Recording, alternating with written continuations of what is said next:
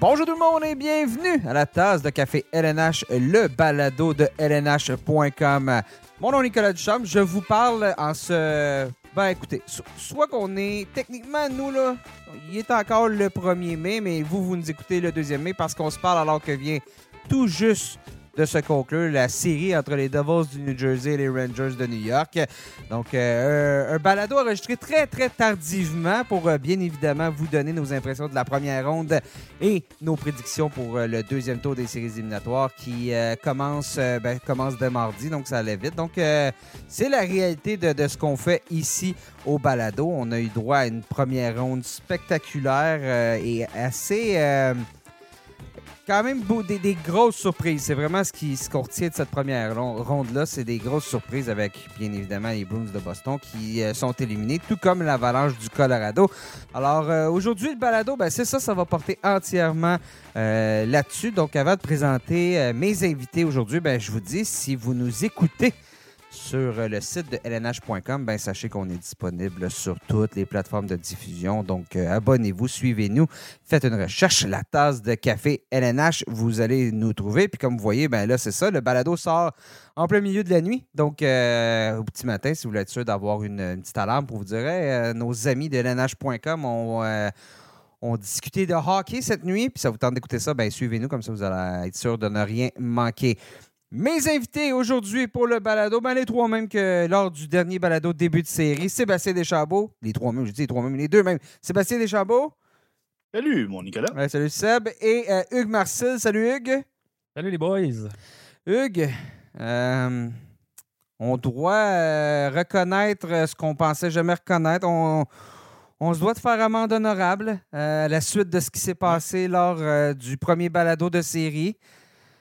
Sébastien euh, avait prédit, alors qu'on riait de lui, disons-le, que les Panthers de la Floride allaient remporter la série contre une des meilleures équipes de tous les temps, les Bruins de Boston 2022-2023. Et c'est ce qui s'est passé hier. C'est ce qui ben, s'est passé évidemment. lundi, évidemment. Alors, euh, En passant, euh, Nick, oui. tout ça, c'est de la faute à Brad Marchand. Euh, Seb, avant, je avant de te laisser te vanter, là, mais souvenez-vous, dans le match numéro 5, Brad Marchand échappé dans les dernières secondes du match. Qu'est-ce qui arrive? Stoppé par Sergei Bobrovski? Donc, euh, tout ça, c'est de la faute à, à Brad Marchand. Donc, euh, c'est pas, c'est pas nous qui a fait une erreur, Nick. là, C'est c'est Brad Marchand. Je- Ouais. Je, tiens juste à le dire. euh. Et C'est peut-être grâce à Sergei Bobrovski aussi. On peut revirer ça de bord. Non, non, c'est de la Euh, faute à Brad Marchand. ça. Il y a plusieurs, plusieurs facteurs. là. T'as- Moi, tu n'as pas dit que c'est la faute à Patrice Bergeron, puis qui n'a pas signé une seule victoire depuis euh, son retour au jeu. Ouch, il l'a dit. Donc, c'est euh, c'est peut-être la malédiction euh, du trophée des présidents. Il y a plusieurs, euh, plusieurs facteurs qui- qu'on peut blâmer. Par contre, ce qu'on ne peut pas renier, c'est que c'était une série excessivement riche en rebondissements Ouais. qui s'est terminée comme tout le monde l'avait prévu. Ah non, j'ai dit tout le monde, je veux dire comme je l'avais prévu. Ouais, ouais, ouais. Non, parce que tu avais dit en six matchs, mais quand même, raison, on, va, on va quand même te donner le bénéfice du doute parce que juste d'avoir osé prédire que les Panthers de la Floride euh, ont terminé la saison avec 92 points. Donc, il y avait un écart, je pense, de 43 points en- au classement. C'était le plus grand écart entre deux équipes depuis l'ère du plafond salarial. Et, euh, mais quand même, ça- tu y croyais. Est-ce que tu y croyais réellement à ta prédiction? Tu voulais juste un peu. euh, Ben, on, euh, comment je dirais ça? On, on sait qu'il y a toujours au moins une très grosse surprise par, par année en série. Bon, cette année, on en a même eu deux. Deux très bonnes euh, surprises. Puis, euh, moi, j'avais envie de, la, trouver, de me lancer. On est toujours, c'est toujours facile de vouloir y aller euh, du côté safe, entre guillemets, quand on fait ces prédictions-là. Comme j'avais expliqué dans le dernier balado, c'est plein de petits détails au niveau de comment les Bruins avaient terminé l'année, l'état de santé des Bruins, qui était un petit peu des quelques points d'interrogation, la façon que les Panthers avaient terminé le calendrier, l'ajout de joueurs de série comme Matthew Ketchuk, euh, qui était vraiment pour ce moment-ci de l'année. Euh, sans, sans dire que j'étais. J'aurais pas, euh, j'aurais pas parié ma maison sur cette prédiction-là. Par contre, surtout à 3-1, je dirais, là, quand, les- quand la série s'est transportée à, à Boston sans Patrice Bergeron, 1-1, Là, je me disais, là, en Floride, je suis transporté en Floride, désolé. Puis là, j'ai vu ça. Pas sans Patrice Bergeron qui n'avait même pas accompagné l'équipe. Je me dis, là, si les Browns peuvent au moins gagner une, peut-être même euh, les Panthers peuvent en gagner une ou deux à domicile sans Patrice Bergeron soit dans leur patte, leurs chances vont être bonnes. C'est là, que, là que ça se passe. Puis quand ils sont revenus à Boston en retard 3-1, disons que c'était pas. Euh, j'étais pas très actif dans les différents euh, forums de discussion avec euh, collègues et amis sur, pour ma prédiction. Je l'étais beaucoup plus hier en. En fait, là, on est dimanche. En, troisième période, en début de, troisième période et en milieu de deuxième période, j'étais très actif. Là, là j'étais, j'étais très volubile jusqu'à ce que les, mes collègues et amis soient plus volubiles que moi rendus en fin de troisième période. Puis, ben, finalement, euh, ça s'est terminé euh, en prolongation. Du bon côté. Non, non, ouais, ouais, pour toi, ouais. Mais tu sais, je me souviens qu'au début de cette série-là, je pense, Nick, tu étais d'accord avec moi, on se questionnait un peu sur euh, l'identité des Panthers, savoir c'était quoi un peu l'identité de cette équipe-là, la, la culture de cette équipe-là, qui, qu'est-ce qu'elle allait faire, comment ils pouvaient avoir le dessus sur une mm-hmm. équipe aussi, aussi bonne, aussi bien organisée que les Bruins de Boston, qui ont, eux, ont une culture, qui sont, sont bien dirigés, qui ont un bon groupe de leaders, qui en ont vu d'autres. Puis vraiment, je pense que la réponse à cette question-là, c'est Matthew Ketchuk. C'est, je veux dire, c'est le joueur.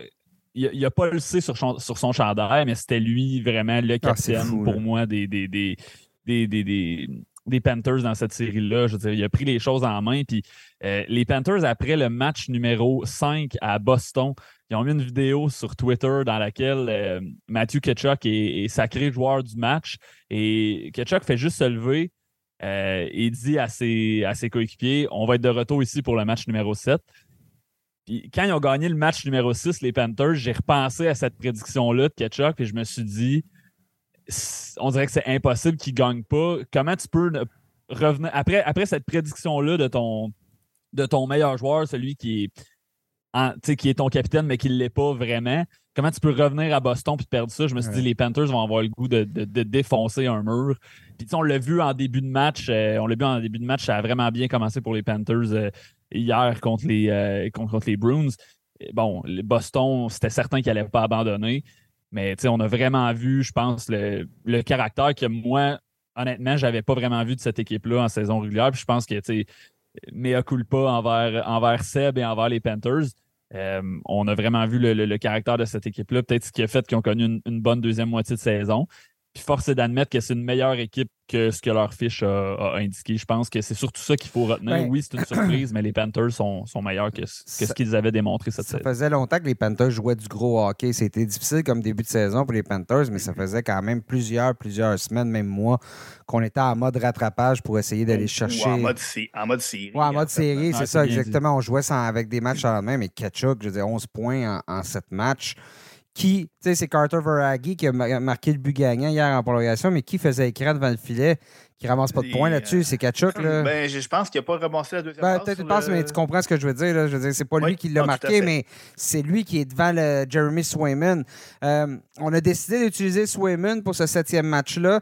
Euh, Linus Ulmark, bon, a été coup, ça dans la série, mais en même temps, puis là, c'est là que je veux en parler parce que c'est pas, le, pas seulement dans cette série-là durant toute la saison, on voit des systèmes d'alternance de gardiens qui fonctionnent puis qui fonctionnent très bien. Les gardiens, ça permet aux deux gardiens d'être frais et dispo. Mais arrivé en séries éliminatoires-là, euh, ça s'est pas fait dans les séries éliminatoires, sauf le Wild qui a envoyé Marc-André Fleury lors du deuxième match. Bon, oui, ça a été une catastrophe, mais c'est pas parce qu'un match est une catastrophe que la, la, stratégie ne fonctionne pas. Je me demande un peu, est-ce que ces clubs-là qui on, cette habitude-là en séries éliminatoires, quand tu joues deux matchs en deux jours, ne devrait pas la garder en séries éliminatoires quand euh, on joue encore du deux matchs en deux jours en étant encore plus magané, avec encore plus de, transport et tout ça, puis de voyagement. Euh, est-ce qu'on est rendu à un point où il faudrait que cette stratégie-là se poursuive même en série? Ben, moi, en fait, la, décision de, de Montgomery, de Jim Montgomery d'envoyer Jeremy Swayman devant le filet, c'est une décision que j'appelle un peu, euh, comme on dit en anglais, damn if you do, damn if you don't. C'est-à-dire, tu vas te faire critiquer, peu importe le résultat. Euh, je veux dire, c'est, moi, ça m'a surpris personnellement, mais je veux dire, Jeremy Swayman avait quand même connu une, bonne saison toute, il y a même une très bonne saison. On, a, on était habitué avec le système d'alternance devant le filet. Puis je suis pas prêt à dire que c'est à cause de Jeremy Swayman que les, que les Bruins ont perdu hier. non, absolument avance 3-2. Bon, OK, euh, on, a, on, a, créé l'égalité dans le camp des Panthers, mais la prolongation, vous l'avez vu comme moi, c'était tout à l'avantage des, des, des, Panthers. Donc, je suis pas prêt à, à, mettre le blâme sur Jeremy Swayman. Par contre, je dirais qu'un gardien, si tu veux opter pour un entraîneur, c'est-à-dire si tu vas opter pour deux gardiens, tu as peut-être avantage à le faire en début de série plutôt que dans un match numéro 7, comme Dean Evison a fait avec euh, Marc-André Fleury. Bon, OK, le, Wild a été éliminé, mais personne personne va, va, va, va, mettre cette décision-là en, cause pour dire OK, c'est à cause de ça que le Wild a été euh, éliminé. Là, c'est sûr que ça pourrait, être ça pourrait être un peu plus à la critique du côté des Bruins, mais on ne peut pas dire non plus que pas dire que Linus Ulmark euh, était dominant dans cette série-là. Je sais pas ce penses, Seb. mais... Oui, c'est exactement ça. Je pense que le système d'alternance pourrait se frayer un chemin peut-être dans les prochaines années. Euh, peut-être plus dans, le, dans la thématique win your in. Parce que là, on a rempli, on a parlé des différentes stratégies. Et puis, euh, Exemple, on a commencé avec Alex Lyon euh, chez, du côté des Panthers. Puis on a commencé avec lui, ça a bien été. Puis dès qu'on oh, a senti un petit signe, on a, c'est là qu'on a entré euh, Sergei Bobrovski, qui était maintenant en santé, même s'il n'a pas terminé la saison. Il était en santé au début de la, série. Mais là, Alex Lyon a amené l'équipe là. Bon, ben vas-y, c'est à toi. Oups, ça va moins bien. Et voilà, on n'hésite pas. Euh, on a attendu assez longtemps pour Linus Ulmark du côté des Bruins. Dans le fond, ça allait bien. Il a gardé son filet tant que ça allait bien. Oups, il y a eu deux matchs difficiles. Le match numéro 6 était particulièrement difficile. Donc, on a amené Jeremy Swayman. Je vois la logique derrière ça. Euh, comme Hugues a dit, c'est difficile pour Montgomery de, prendre cette décision-là dans un match numéro 7. Habituellement, il va avec le gardien numéro 1, mais le gardien numéro 1 vient de connaître quelques, quelques matchs difficiles en ligne. C'est là que c'est plus difficile de comprendre un petit peu si la décision de Dean Evison de remplacer Philippe Gustafsson qui avait à lui seul ou presque remporté le match numéro un. Et là, on, on pourra revenir de cette, sur cette série-là. C'est qu'il n'y a, aucun entraîneur qui va oser faire ça parce que le, le, risque de te le faire reprocher est vraiment trop grand, alors que c'est vraiment pas la mentalité. En éliminatoires, on dit toujours vas-y avec ton gars qui est hot.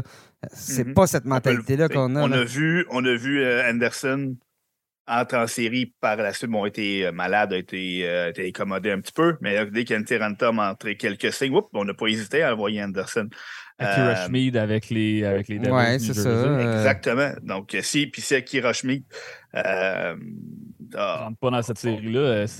exact. Ça, ça va pas, il, y a différents, il y a différents euh, scénarios qu'on a vu dans le mm-hmm. passé, des, que ce soit des Cam Ward, que ça on a déjà vu dans le passé des, gardiens arriver de nulle part comme ça, euh, prendre le relais et se sauver et ne jamais être remplacé par la suite.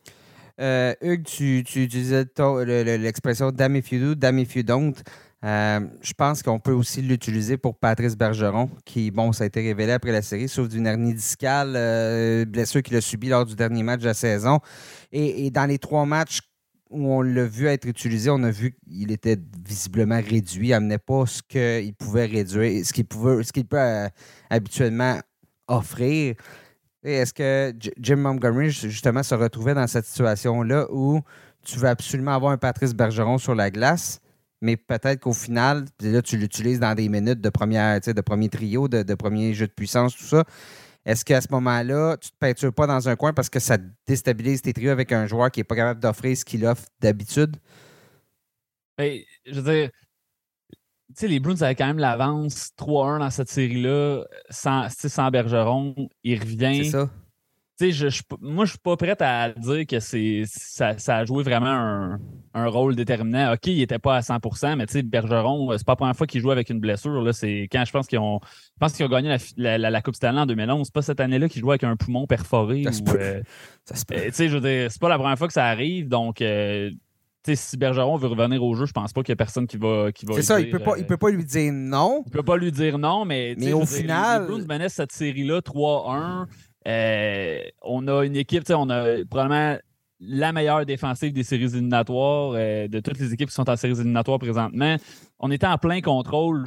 Je, ne vois pas vraiment la, décision de. Je vois pas vraiment Bergeron. C'est sûr qu'on aurait voulu qu'il soit vraiment à 100% mais pour moi, ça explique pas vraiment la, défaite des Bruins. Non, mais ça une démonstration de caractère des Panthers. Je, ne suis pas en train de dire que ça explique la défaite des Bruins, mais Est-ce que dans le sixième match, on aurait dû dire ben, écoute, Patrice, on va revenir avec la formule qu'on avait, continuer à te soigner. De toute façon, une hernie discale, euh, ça, ça, se règle pas en deux minutes, d'habitude. Non, mais c'est, dans le fond, je pense que l'équipe fait assez confiance aux joueurs. Le joueur est assez honnête pour pouvoir dire oui, je peux aider l'équipe ou non, je ne peux pas aider l'équipe. Ça, c'est pas vrai, ça. Demander à un joueur de reconnaître qu'il n'est pas capable de jouer, c'est demander l'impossible à un joueur de hockey. Là. Oui, mais dans, un, dans le cas de Patrice Bergeron, par exemple, s'il pense qu'il va faire mal à son équipe, je pense qu'il est assez honnête mm-hmm. pour, euh, pour, pour, le dire et puis pour ne pas être euh, responsable, si on veut, entre guillemets, de, de, des malheurs de son équipe. Puis après le premier, après le match numéro 5, euh, avait marqué un but. C'est un match qui s'est terminé en prolongation. Donc, rendu là, c'est pas. Euh, pourquoi, pourquoi sortir Patrice Bergeron? Est-ce qu'on a, est qu'on a vraiment vu Patrice Bergeron être. on savait, on s'en doutait qu'il jouait peut-être avec quelque chose, mais il, il était pas, ça paraissait pas qu'il était, mettons, à 50% Je veux dire, je l'ai vu, mettons, sur les, sur les jeux de puissance des Panthers hier. Je pense qu'ils en ont eu. en ont eu plusieurs. Il était toujours là en désavantage numérique. Euh, à son retour au jeu dans le match numéro 5, il a marqué un but. Je veux dire, il était pas. Il était peut-être à. peut-être pas à 100% mais il était pas à 50% non plus. Là, donc, euh, non, mais vraiment mon, point, mon point, c'est juste que ça déstabilise ta recette gagnante qui fonctionnait lors des, des quatre premiers matchs. C'est tout ce que je dis comme je dis, je ne suis pas en train de, reprocher quoi que ce soit à Patrice Bergeron. Ben, moi, je pense, que je pense juste, que, je pense juste que Montgomery n'avait pas le choix de l'utiliser, même s'il aurait plutôt lui aurait aimé dire non, prends encore quelques jours de repos, ça va bien nos affaires. surtout, surtout dans... Je pense que c'est facile à dire après coup, mais tu sais, c'est facile à dire maintenant que les, les Bruins sont éliminés, mais sur le moment, on aurait tous pris la même décision que le. Oui, oui, oui. Non, non, mais ça, je dis, il n'y avait pas le choix d'utiliser. J'aurais pris la même décision, mais au final, euh, ça, ça a peut-être déstabilisé ce qui fonctionnait bien. Puis je ne mets pas la faute sur Bergeron, je dis juste l'équilibre que l'équipe avait, ça l'a peut-être déstabilisé un peu. En même temps, si, David Pasternak. Non, je un gars avec une année fiscale qui remporte 74 de ses mises en jeu dans le match numéro 7. Euh, quand oui, même mais, mais, mais, ça se voyait quand même. Ça se voyait. Non, ça se voyait quand même qu'il n'était pas à 100% En même temps, si David Pasternak fait plus que 5 buts dans cette série-là, s'il va chercher peut-être un 8, 9, 10 points comme sa production de la saison, on a peut-être une autre, euh, une, autre hmm. discussion aussi. Donc, euh, on a manqué un peu de, un peu de jus. Puis à l'inverse, ben, les Panthers qui, euh, qui, ont livré la marchandise vraiment. Dans le cas de Bergeron, hier a dit bon, dit qu'elle allait réfléchir à son avenir à nouveau. Euh, on va en parler avec sa famille. Je ne sais pas si on vient de voir son dernier match. C'est dommage que ça se termine de la sorte c'est le cas, parce que ça aurait été euh, tout un joueur. Il y a David Krejci aussi qui représente un cas douteux. Euh, cette équipe-là des, des Bruins, on a parlé en 2018-2019 lorsque les, le, Lightning, après une saison record, a été sorti en, sorti en première ronde en quatre matchs contre les Blue Jackets. Ce qu'on disait, c'est que c'est quand même un noyau solide, celui du Lightning, peuvent revenir en force. Je ne suis pas certain que pour les Bruins, on a ce type de noyau-là, surtout si on enlève les deux joueurs de centre, numéro un, numéro deux.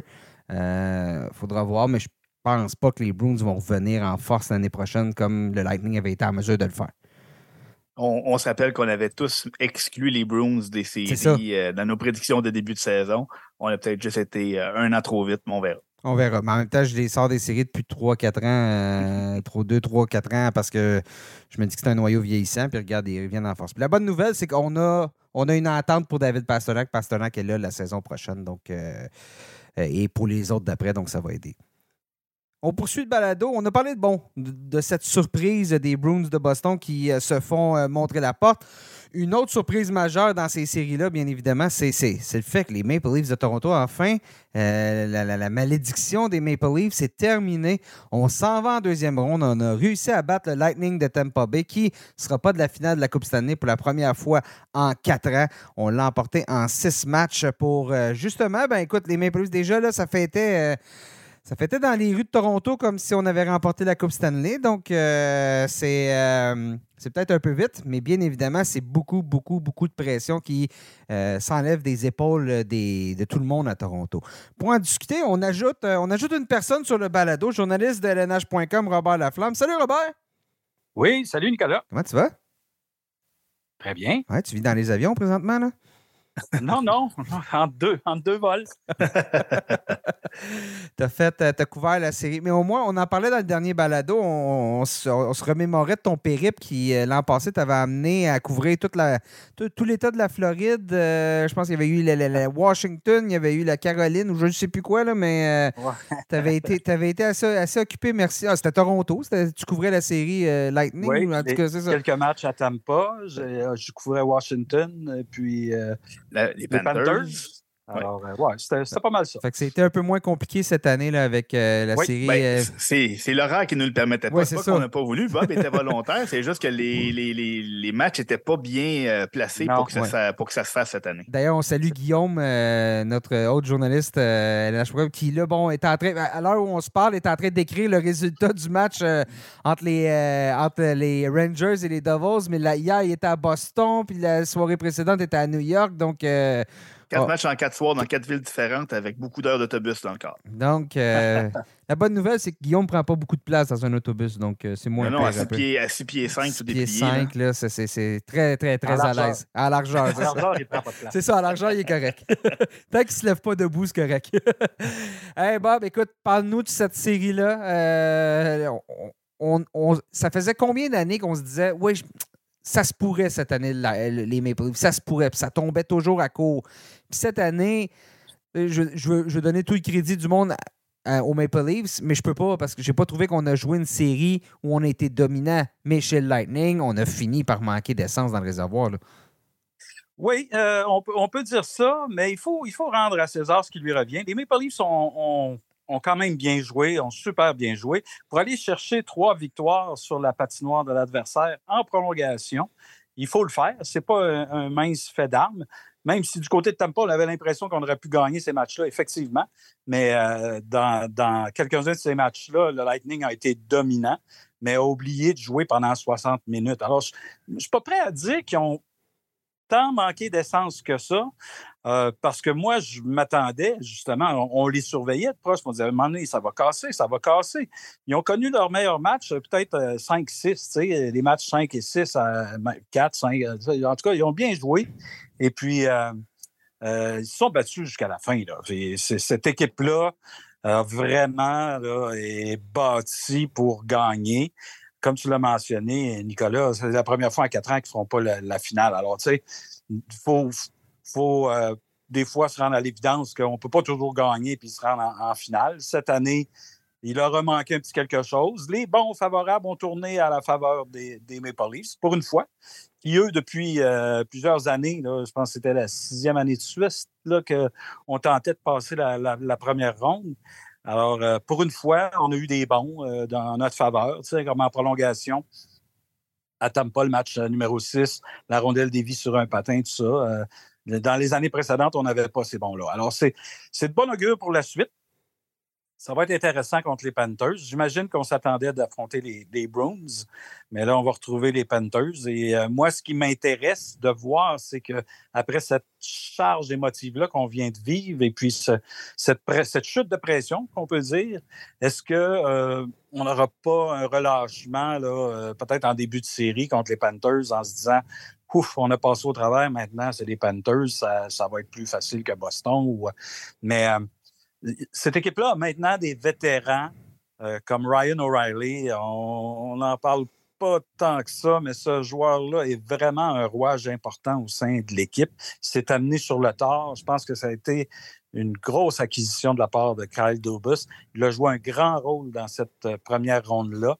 Et puis, il va continuer de. Je pense qu'il va voir à ce que ses coéquipiers euh, relâchent pas le pied sous l'accélérateur. Alors, ça va être intéressant.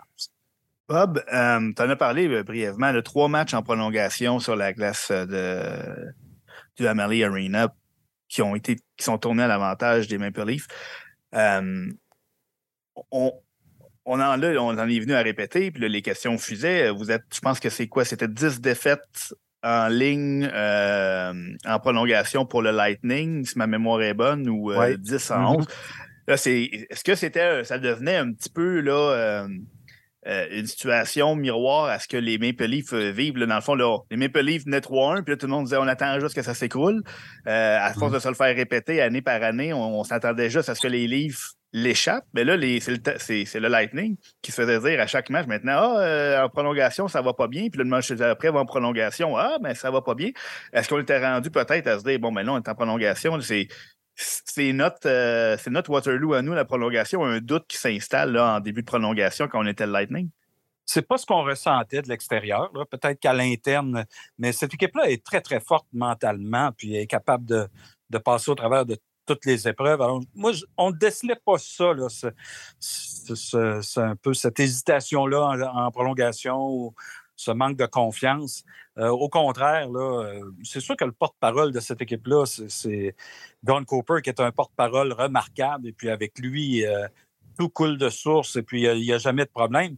Mais à l'interne, on n'est pas là, on ne peut pas vivre. Mais même les joueurs, Pat Maroon et, Steven Stamkos, les leaders, tout ça, cette équipe-là respirait la confiance, a respiré la confiance jusqu'à la toute fin. Alors, tu sais, on, se disait, on, sentait plus du côté des Maple Leafs, cette incertitude-là due à leur insuccès répété en première ronde et tout ça. Ça, c'était plus facilement décelable que, euh, justement, le, manque de confiance de, Tampa. Bob, euh, moi, j'ai le goût de te demander, tu sais, tu l'as dit, puis tu avais raison, les Leafs ont, ont bien joué, n'ont pas joué une mauvaise série, mais en même temps, j'ai souvent trouvé que les Leafs dans cette série-là ont manqué un peu l'instinct du tueur. Tu sais, dans le, dans le match numéro 5 euh, où on aurait pu euh, on aurait pu éliminer le Lightning, je trouve qu'on est sorti un peu euh, sorti un peu flat, là, si tu me mm-hmm. permets l'expression. Puis j'ai goût de demander, est-ce que tu vois ça comme une comme une bonne chose que le Lightning, et pas le Lightning, pardon, que les Maple Leafs aient réussi à gagner, même si on méritait pas nécessairement tous ces matchs-là qu'on a gagnés? Parce que, tu sais, on dit souvent que les équipes qui gagnent la Coupe Stanley, il faut que tu sois capable de gagner dans des séries des matchs que tu méritais pas vraiment. Tu en as glissé un mot en disant que tu as, hâte de voir si on a trop laissé d'émotion la patinoire en première ronde. Est-ce que tu vois ça comme une bonne chose, le fait qu'on a, sans être nécessairement totalement convaincant, on était capable de gagner des matchs, que tu vois ça comme une bonne chose pour la suite euh, des séries éliminatoires des Maple Leafs? Ah oui, tout à fait. C'est une excellente chose même. Euh, ça va leur donner confiance en leurs moyens, tout ça, parce que ces, ces joueurs vedettes-là, les Matthews, Marner, Tavares, bon, à force de subir des échecs, Riley en défense répétée à chaque année, ben, on en est que, c'est comme le supplice de la goutte d'eau. On se disait, bon, elle va nous tomber encore à la même place dans le front, puis ça va faire mal. Mais là, on a trouvé une façon, on a trouvé une façon de, remporter la première ronde. Ça va faire boule de neige. Moi, je suis convaincu. Euh, euh, que, Toronto va, être euh, très fort en deuxième ronde, puis euh, ça n'en laissera pas imposer. J'ai seulement hâte de voir si le début de la série, mmh. cette charge émotive-là peut les avoir un peu, faire amollir un peu, puis baisser la garde.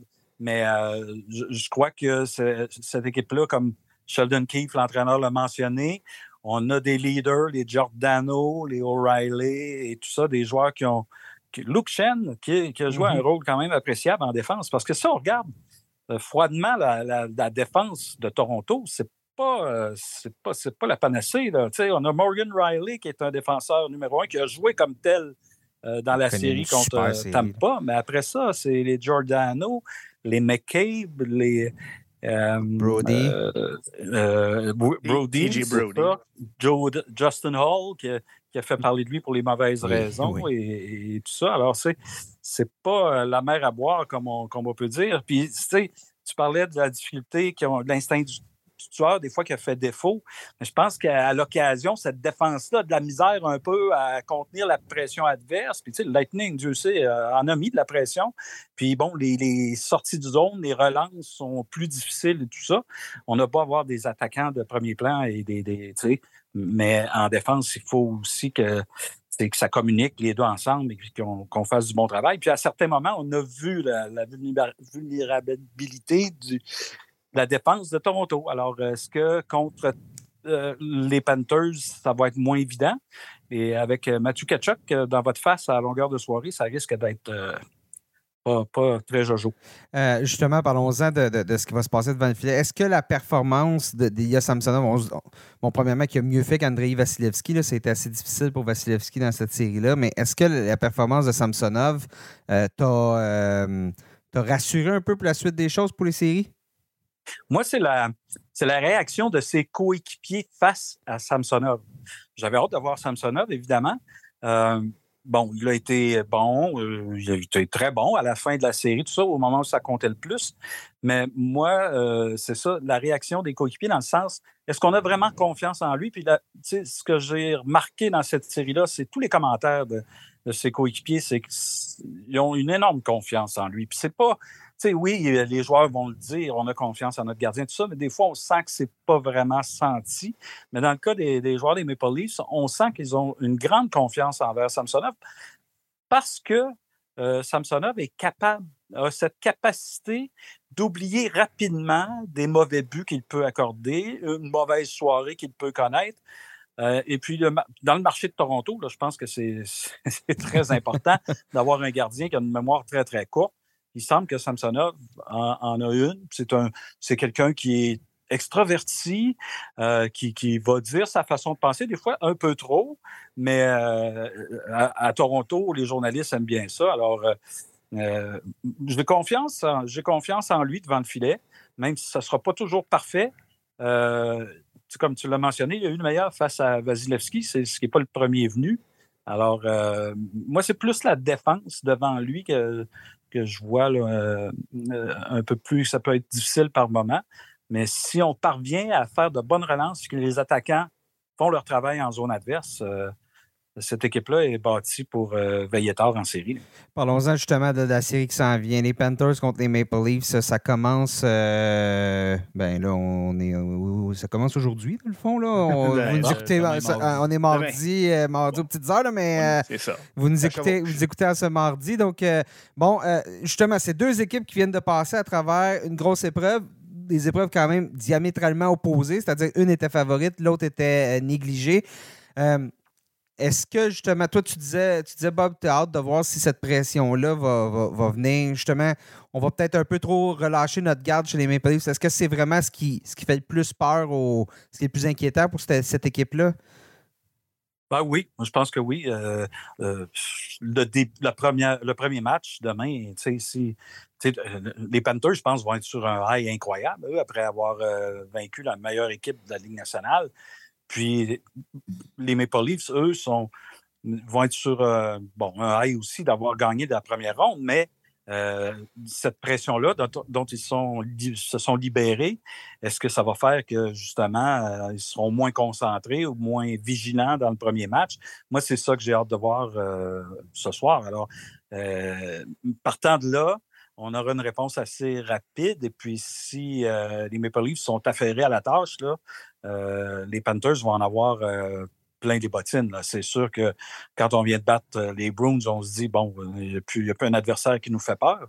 Mais je vois les attaquants vedettes des Maple Leafs, là, les Tavares, Marner, Matthews, même Nylander, O'Reilly, en donner beaucoup de fil à retordre à, la défense des Panthers ça va être de ralentir Brandon Montour aussi, qui a connu une première ronde incroyable. avec, ah, lui qui a été impressionnant, ah oui, Chez, les, chez les Panthers. Cinq buts. Puis un qui m'a impressionné chez les Maple Leafs, qui a été sur la patinoire pour les trois buts en prolongation à Tampa, c'est le jeune Matthew Nyes. Euh, il mm-hmm. fait très, très bien, lui. Euh, euh, pour un jeune qui, au début du mois, a participé au Frozen Four, là, justement, au Amelie Arena à Tampa a connu une grosse première ronde, puis euh, l'entraîneur Sheldon Keefe lui fait beaucoup confiance et euh, ce serait intéressant de voir, moi, je pense, une question de match avant qu'il marque euh, son premier but en, série, celui-là. Une, belle histoire compte tenu qu'il n'était pas nécessairement supposé être inséré dans la formation, mais la suspension à Michael Bunting est venue changer un petit peu la donne. C'est ça, et puis il joue avec l'insouciance d'une recrue, lui, là. Il est arrivé il y a quelques semaines, puis Tavares le disait avant un match la semaine dernière. Euh, il y a une belle, il naïveté. Ne sais pas trop. Il débarque en série de la Coupe Stanley. Il fait sa petite affaire. Il réfléchit pas trop. Il joue d'instinct. Puis ça, donne euh, d'excellents résultats. Alors, tout le monde le laisse tranquille dans le vestiaire, on lui, on lui dit pas qu'on est rendu en deuxième ronde de la finale de la Coupe Stanley, on le laisse aller. Puis le jeune, c'est lui qui a d'ailleurs mis la table pour le but de Tavares euh, de façon euh, magnifique là, euh, samedi à Tampa. Messieurs, je vais vous entendre votre prédiction pour cette série-là. Ben moi, je vais avec les Maple Leafs en 6. OK. Hugues? Ben, oh, je, ben, je copie la, la, prédiction de Bob. je disais que ah, j'hésite entre ça m'inquiète-tu que les, les Leafs n'aient pas été totalement convaincants ou si c'est une bonne chose, puis la pression enlevée de gagner une ronde va les porter. Je pense que ça va être ça. Maple Leafs en 6 aussi. Hmm, ça va être ça, effectivement, Hugues. La pression va être enlevée, mais à un point où ça va même se régler en 5. Moi, on a parlé, Bob a parlé euh, avec justesse de la, défensive des, euh, des Maple Leafs. Moi, la défensive des Panthers, euh, quand je vous disais que j'étais de moins en moins confiant dans ma superbe prédiction de, des, Panthers en 7, euh, parce que je trouvais vraiment que la brigade défensive des Panthers, c'était laborieux. Euh, Brandon Montour, Gustav Forsling ont joué du très beau hockey.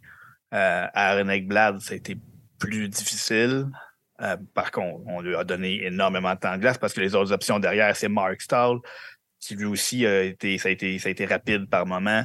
Euh, Radko Goudis, même chose. Donc, je trouvais que la brigade défensive a plié sans casser. Mais l'attaque des Bruins sans Patrice Bergeron, surtout pendant le, début de la série, euh, ce ne sera pas l'attaque des Maple Leafs. On n'a pas vu le meilleur hockey de William Nylander encore. Il y a encore de la place pour aller à un autre niveau. Et ce niveau-là, ils vont finalement l'atteindre grâce à ça. C'est même plus un, même plus un singe euh, sur le dos, c'était un gorille, c'était un gorille avec un éléphant sur le dos, quelque chose comme ça. Euh, toute ça partie, cette pression-là va permettre au gros canon des, euh, des Maple Leafs de, bien s'exprimer. Ouais. Content de voir que le devin du groupe nous conforte dans notre. Ouais, ben c'est ça. Parce que moi, j'avais aussi pour cette série-là les, Maple Leafs, puis j'avais, bon, vous le savez, j'ai dit les Maple Leafs vont gagner la Coupe Stanley, là, donc je dois rester dans cette, cette veine-là. Mais, tu sais, j'ai hâte de voir ce que le c'est un trio. Le trio de Matthew Ketchuk va être difficile à arrêter. C'est des gros bonhommes. Puis justement, la défensive euh, des, euh, de, Toronto est peut-être pas, justement, comme Bob disait, la meilleure, mais derrière, je, pense que c'est un match plus intéressant. Sergei Bobovski, ça peut casser à tout moment aussi. Donc, euh, effectivement, si on réussit à créer de l'offensive, puis justement, tu disais Nylander, même Mitch Marner, je pense pas encore jouer son meilleur hockey. Je pense qu'il y a une autre coche aussi pour Austin Matthews. Je pense qu'il y a ça a été une série. Ça n'a pas été parfait, cette série-là, pour Toronto, mais ça a été suffisant. Puis je m'attends aussi à un peu la même chose lors de la, prochaine série. Donc, Maple Leafs en 6 mois aussi. Bob, euh, on te laisse aller euh, préparer ta nouvelle valise. Oui, j'ai quelques brassées de lavage à faire. puis on va pouvoir te suivre tes articles puisque tu vas couvrir euh, toute la, prochaine série entre les Panthers et les, les, Maple Leafs pour tous les textes qu'on va pouvoir lire ça sur lnh.com. Merci, d'avoir été là. Salut, Bob. Good job. On voulait commencer en parlant de, je pense, des deux séries qui étaient vraiment les plus intéressantes dans ce qui s'est passé dans, l'association de l'Est. Mais maintenant, justement, parlons-en de la série qui vient de se terminer ce soir, ce lundi soir, les Rangers de New York qui euh, ont, été, ont été éliminés par les Devils du New Jersey. Une certaine surprise, je pense, pour la plupart de nous. Je pense, Seb, Hugues, vous aviez tous les deux les Rangers dans vos prédictions, moi aussi. Euh, je, voyais, je voyais les Devils, je voyais cette année-là de séries éliminatoires comme un, apprentissage pour les Devils, un passage obligé face à, bon, auquel tu ne te rends pas nécessairement loin. Tu te fais sortir en première ronde, mais tu apprends, bon, apprends de ça et face à une équipe bon, qui avait fait plein de joueurs de talent avec les Rangers de New York, mais c'est pas du tout ce qui s'est passé. Euh, les euh, Devils qui l'emportent 4-3 grâce à une victoire de 4-0 ce soir les Rangers, disons-le, ça a été une performance décevante. En particulier, on dirait que lorsque ça allait pas bien pour les Rangers, il n'y avait aucune envie de combattre, aucun, aucune intensité, aucun deuxième effort. Puis ça s'est vraiment vu ce soir. Là. Puis même euh, euh, l'entraîneur, euh, chef Gérard Galland vient de le dire. Si c'est pas d'Igor Chesterkin, ce match-là se termine peut-être 7-2. Donc, Chesterkin a été bon dans ce septième match-là. Mais pour le reste des, des Rangers, quelle déception. Faudrait juste dire à Gérard Galland que pour perdre 7-2, il aurait fallu qu'il compte deux buts des Rangers, mais bon. Euh, je sais que Hugues avait quelque chose à dire par rapport à ça. Ben, je voulais juste dire que on en avait parlé. Moi, c'était la série que j'avais le plus hâte de voir à cause de la rivalité, mm-hmm. à cause que à mon avis, c'était la série où il y avait le, disons, le plus de talent brut sur la patinoire. Là. On, a, on a quand même deux, deux maudits beaux top 6 là, dans le camp des Rangers, dans le camp des Devils, mais on dirait que ça a été la série où euh, quand une équipe se présentait pour jouer, l'autre se présentait pas pour jouer. Donc, les, deux premiers matchs, ça a été dominé complètement par les Rangers, les Devils qui n'étaient pas là.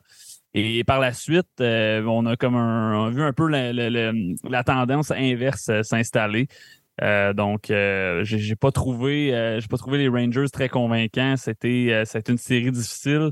comme tu l'as dit, Nick, on, on sentait pas vraiment le, désir de vaincre, le désir de combattre dans le camp des, Rangers euh, durant la série. C'est ce, qui leur a coûté la série, là, en plus de en plus d'Aki Rushmead qui est rentré, qui a vraiment euh, deux blanchissages, dont euh, un dans le match numéro 7. Seb, j'imagine que tu allais en, parler d'Aki Rushmead, mais ça a fait la différence, ça aussi.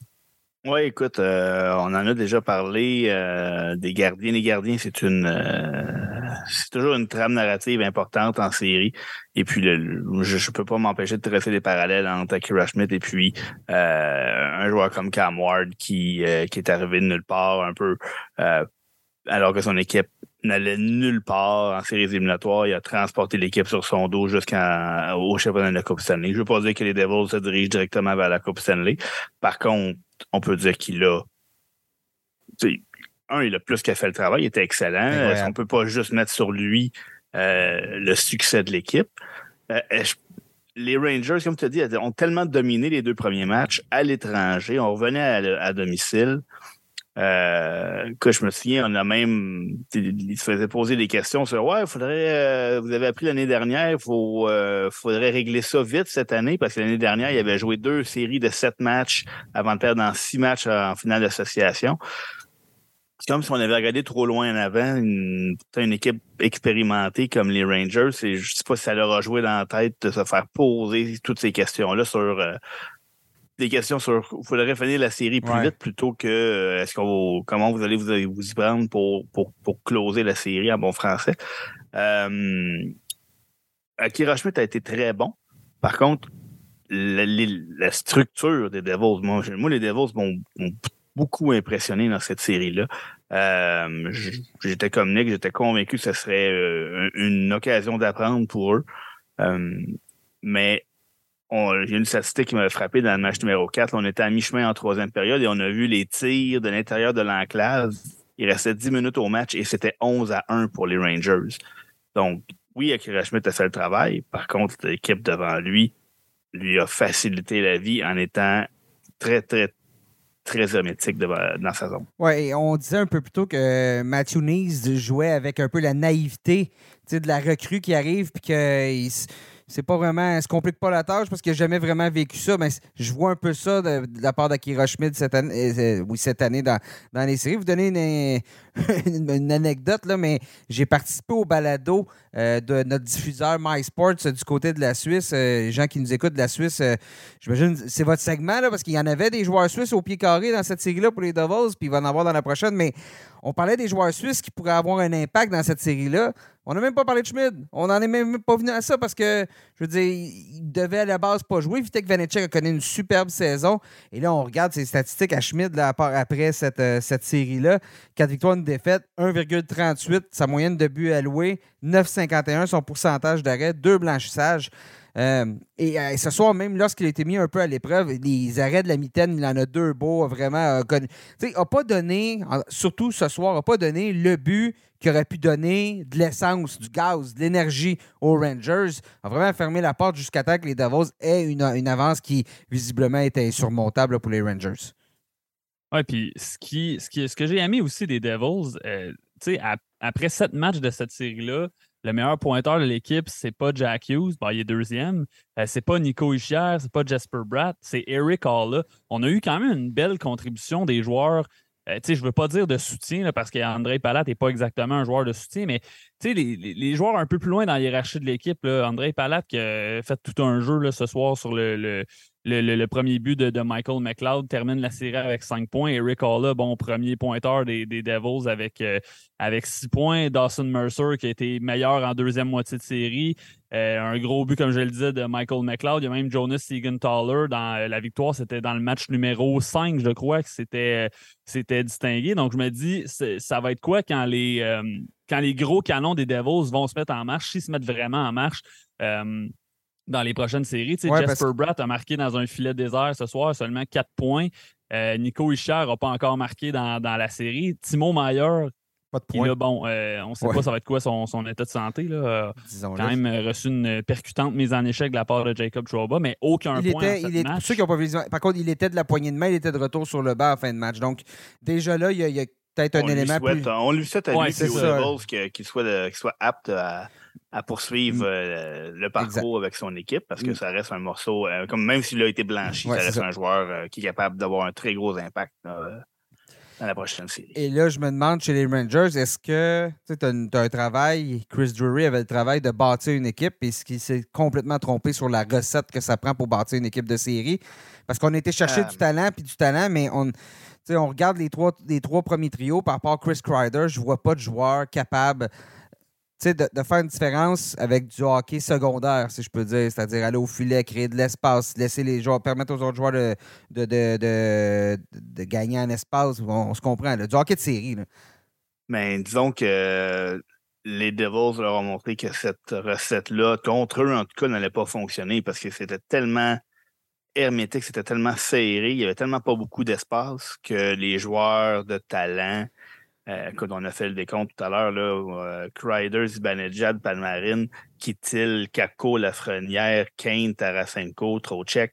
Euh, bon, Trocheck, Crider, c'est des joueurs qui, sont, qui ont un petit peu de papier sablé, mais pour le reste du top 9, euh, c'est pas, pas leur force première. Donc, quand, était, quand venait le temps là, de, de se créer de l'espace et puis de créer de l'espace pour leur coéquipier, disons que c'était un petit peu plus, un petit peu plus ardu. Puis, c'était euh, la recette semblerait que ça, ça c'était pas la bonne parce que les Devils leur ont servi toute une leçon de hockey dans les matchs euh, numéro 3 à 7 euh, pour, pour mettre un terme à ce, parcours qui, qui, devait s'annoncer plus long. Quand on est allé chercher Patrick Kane puis Tarasenko, tout le monde pensait que c'était un, long parcours qui, pour, pour les Blue Shirts. Certainement pas plus court que l'an passé beaucoup plus court que l'an passé. Non, mais on pensait pas que ça allait être plus court que l'an passé. Oh non, ben, c'était pour c'était pas supposé en tout cas.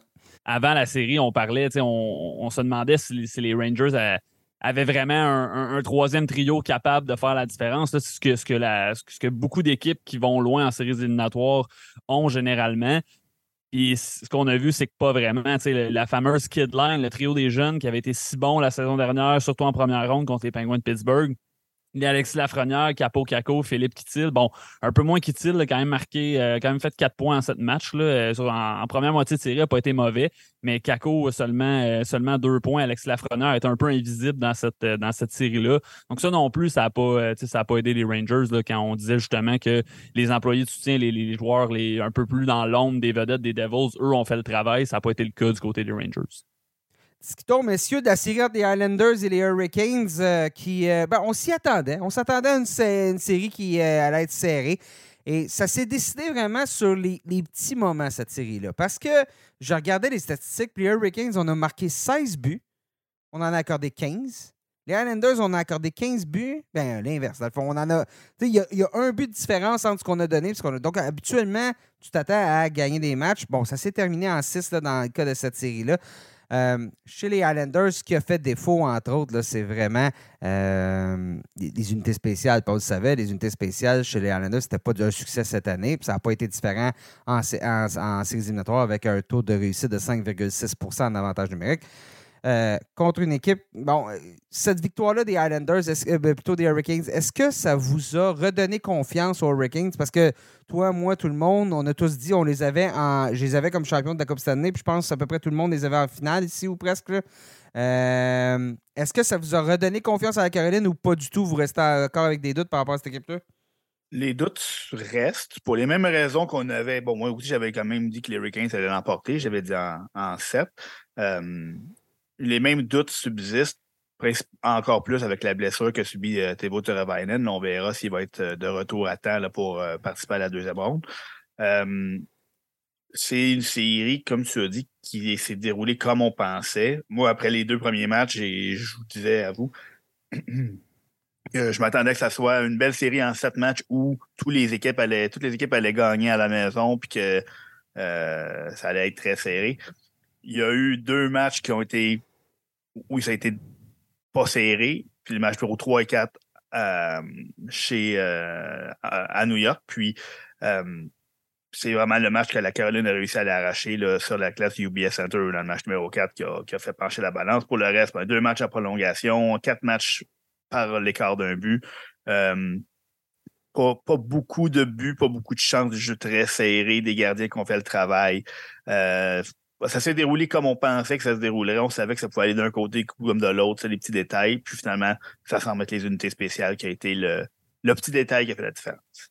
Ça, s'est déroulé comme on pensait que ça s'est déroulé, mais je dirais à la différence que je pense que si je vous avais dit au début de la série que Antiranta va être euh, meilleur qu'Ilias Sorokin dans les 3-4 euh, premiers matchs de la série. Ben, disons, hein, les, les, les, 4 premiers matchs de la série, je pense qu'il y en aurait peut-être qui aurait levé un, un doigt en disant là, je pense, je pense que, que tu te trompes et qu'Ilias Sorokin va, va, va, va, voler des matchs. Mais en réalité, le, seul match qu'Ilias Sorokin a volé, moi, à mon avis, c'est le match numéro 5.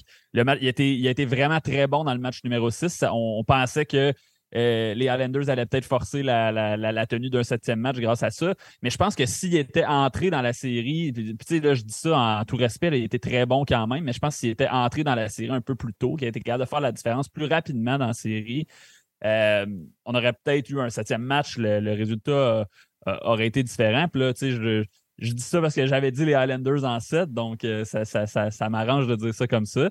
Mais je m'attendais peut-être à juste une une coche un peu mieux d'Elias Sorokin. Je peux pas euh, je, peux pas aller de ton côté, Hugues. je veux dire, il termine la série avec un pourcentage d'arrêt de 929. Il y a seulement. C'est ça que je te dis.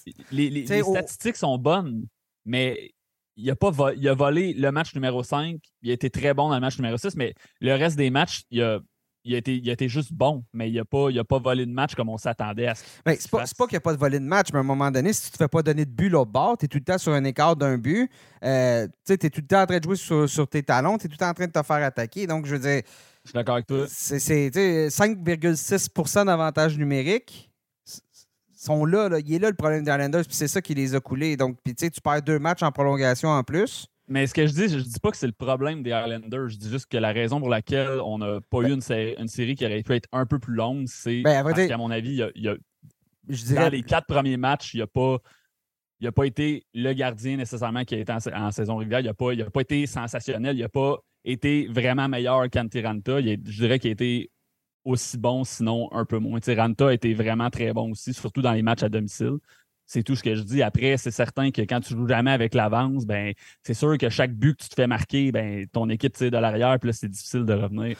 Sauf que euh, moi, personnellement, je n'ai juste pas trouvé qu'il a été. Euh, Écoute, là, ben, c'est parce que, je, me suis tué entre vous deux. Moi, je pense qu'il a été très, très bon dans les matchs 3, 5, 6. Il y a eu un très mauvais match. Il y a eu un très mauvais match.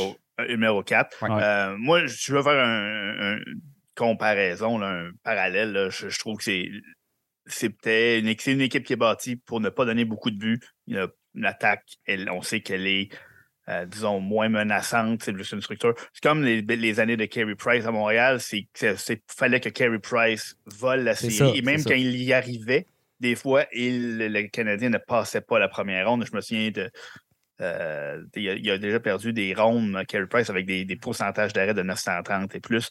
Donc, c'est un peu la même chose du côté de Sorokin. Un gardien qui, joue et qui, qui accorde, il a donné 5 buts en, en, plus, de 100 lancés dans les matchs 3, 5, 6 devrait gagner au moins deux matchs là-dessus. On a gagné seulement qu'un et l'équipe euh, a subi l'élimination parce qu'il n'a pas eu le soutien de son équipe. Euh, évidemment, tu ne veux pas que ton gardien vedette échappe à un match comme il a échappé un peu dans le match numéro 4. Mais bon, c'est, euh, c'est pas la faute de Sorokin si, euh, si les Islanders ont subi l'élimination. Non, c'est, pas, pas, sa faute du tout. Mais Parce que tu regardes, pour, revenir à ta question de base, je suis pas vraiment plus encouragé par les, les, Hurricanes. Ça, reste une équipe qui a, qui a manqué, qui, à qui il manque Andrei Svechnikov, on n'en parle pas, mais là, Max Pacioretty ne pourra pas jouer dans ces séries-là. Je, me demande s'ils ne vont pas manquer un peu, un d'attaque, un peu de joueurs capables de faire la, différence. Sébastien Ao, Martin Nekash, c'est, des très bons joueurs de hockey, mais je ne sais pas, je sais pas s'ils peuvent. L'adversaire va devenir. Euh, c'est, plus ça va aller, plus ça va être difficile. Donc, euh, j'ai vraiment hâte de voir s'ils vont garder, s'ils ont les joueurs pour faire la différence. leur, jeu de puissance a été à la hauteur de 20% donc c'est rien de spectaculaire non plus là, du côté des. ça a été une série, disons-le, je pense que ça a été la série peut-être la moins intéressante de la première ronde. Euh, donc. De par le style des deux équipes. De par le style des deux équipes, exactement. Qui est très structuré. Euh, et à l'absence de plusieurs joueurs, peut-être. À vrai dire, je pense que tout va dépendre pour les Hurricanes de comment on va adapter notre style pour la suite des choses selon l'adversaire qu'on va croiser lors des, rondes prochaines. Donc, euh, on verra bien. Alors, allons-y, parlons-en de cette série-là. Bon, messieurs, euh, les Hurricanes des Devils, euh, on retire quoi? On regarde la manière dont les Hurricanes ont joué, leur état de santé, les joueurs qui ne sont pas là. Puis à l'inverse, on regarde la façon que les Devils ont joué où tout le monde a été surprenant où il y a eu un effort d'équipe solide, où on a un gardien qui, présentement, comme on dit en bon français, goal sur la tête. Euh, vous voyez cette série-là aller de quel côté? Euh, moi, j'ai vraiment été impressionné par, euh, les Devils dans cette première ronde-là. on en a parlé tout à l'heure, j'ai encore des doutes par rapport aux Hurricanes. bon, l'état de santé de Tevo Teravainen d'un côté, l'état de santé de Timo Maier de l'autre. Donc, les points d'interrogation pour les joueurs qui étaient là en première ronde, c'est euh, sans dire que c'est équivalent, disons que c'est euh, ça, se vaut un petit peu. Euh, en tout cas, ce qu'on peut dire, une prédiction sûre et certaine, ça va patiner, ça va être vite. la vitesse des deux côtés va être hallucinante. je vais, moi, je vais donner un petit avantage aux Devils. Akira Schmidt, pour le moment, fait toute une différence. Euh, rien contre Frédéric Anderson ou Antti Ranta, mais présentement, un gardien dans sa zone comme ça, euh, j'en ai parlé tantôt, Shades of euh, Cam Ward, mais sans dire que ça va, ça va se terminer de même façon, mais je pense que ça va être suffisant pour venir à bout des Hurricanes. comme Hugues a dit, et Jack Hughes et Nico Ischier n'ont pas encore joué leur meilleur hockey. Je pense que les Hurricanes vont en avoir plein les bras. Je vais y aller avec Hurricane, avec Devils en 6 moi, ce que je me dis, bon, c'est. Je regarde bon, la formation des Hurricanes, mais une chose est sûre, c'est que c'est pas le même type de formation que les Rangers. Surtout en attaque, on a davantage de papier sablé. Défensivement, là, on, peut peut-être plus tracer davantage de similitudes un peu. Gardien de but, euh, je veux dire, Igor Chesterkin, à, sa défense, pas sa faute, ce qui vient de se passer dans cette euh, série-là. Euh, même dans le dernier match contre les Devils, a, techniquement plus d'arrêts attendus, les statistiques avancées, d'arrêts attendus que Schmidt dans ce match-là. Euh, bon, moi, je pense que ça va dépendre de Frederick Anderson, d'Antiranta, de la tenue des gardiens des Hurricanes. Je pense que le gros point, il est là. Mais au, même titre, bon, que les, euh, les, Devils. Ce que je sais, par contre, c'est que Vitek Vanecek, ça n'a pas bien été lors des deux premiers matchs, mais si ça se met mal aller pour Schmid, ben, on a quand même un gardien qui avait connu une bonne saison. Euh, dans les deux cas, les deux n'ont pas beaucoup d'expérience en séries éliminatoires. Ça se résume à quelques, une poignée de matchs. Mais je ne sais pas. J'ai vraiment aimé ce que j'ai vu des Devils. J'ai aimé le, côté papier sablé de cette équipe-là. Euh, mais ça va être une longue série. Je m'attends vraiment à une longue série. Oui, moi aussi, je m'attends à une longue série. Nick, euh, ma prédiction, c'est euh, les Devils en, 7. Euh, écoute, je donne l'avantage aux Devils, moi, principalement parce que d'une part, j'ai été convaincu par leur première ronde. Je les ai trouvés bons. Je trouve aussi qu'il y a encore du potentiel pour être encore meilleur pour les raisons que j'ai dit tantôt avec les, joueurs vedettes qui ne sont, pas tous, sont pas tous mis en marche comme on sait qu'ils sont capables de fonctionner. Puis, tu sais, ce que, ce que je regarde du côté des. Ce que je vois du côté des, Hurricanes de la Caroline, c'est que sur papier, on n'a pas. Euh, pas, pas, une équipe aussi, euh, aussi menaçante que ce qu'on aurait pu avoir avec les blessures à Svechnikov, à, à à Teravainen. Euh, je trouve qu'il y a plus de joueurs qui peuvent faire la différence dans le camp des Devils présentement avec les Hughes, les Ischier, que, que, dans le cas des Hurricanes. Je préfère la ligne de centre des, des, Devils avec un, bon, un Jack Hughes qui, est dominant, un Nico qui est un bon centre défensif responsable aussi. Donc, non, pour toutes ces raisons-là, je pense quand même que ça va être long parce que les Hurricanes, c'est une équipe qui a toujours été fidèle à son identité, qui a toujours été travaillante. On l'a vu là, dans, dans, la série contre les, contre les Islanders, mais euh, je vais avantager le, talent brut dans cette série. Tu parlais de ligne de centre. moi, c'est la ligne, celle que je ne fais pas confiance, c'est la ligne d'allié gauche chez Hurricanes. Dernier match, là, on avait euh, sur le, sur le premier trio Mackenzie McEachern, Jordan Martinook sur le deuxième, Stephen Nosen le troisième, Derek Stepan sur, sur la quatrième ligne.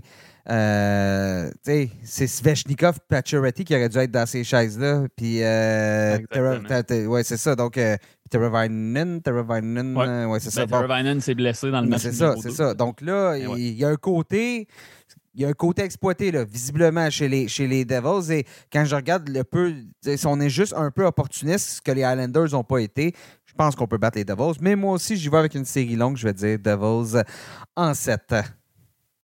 Mais si on se déplace dans l'association de l'Ouest, euh, on s'attendait à, bon, l'Avalanche du Colorado, champion de la Coupe Stanley.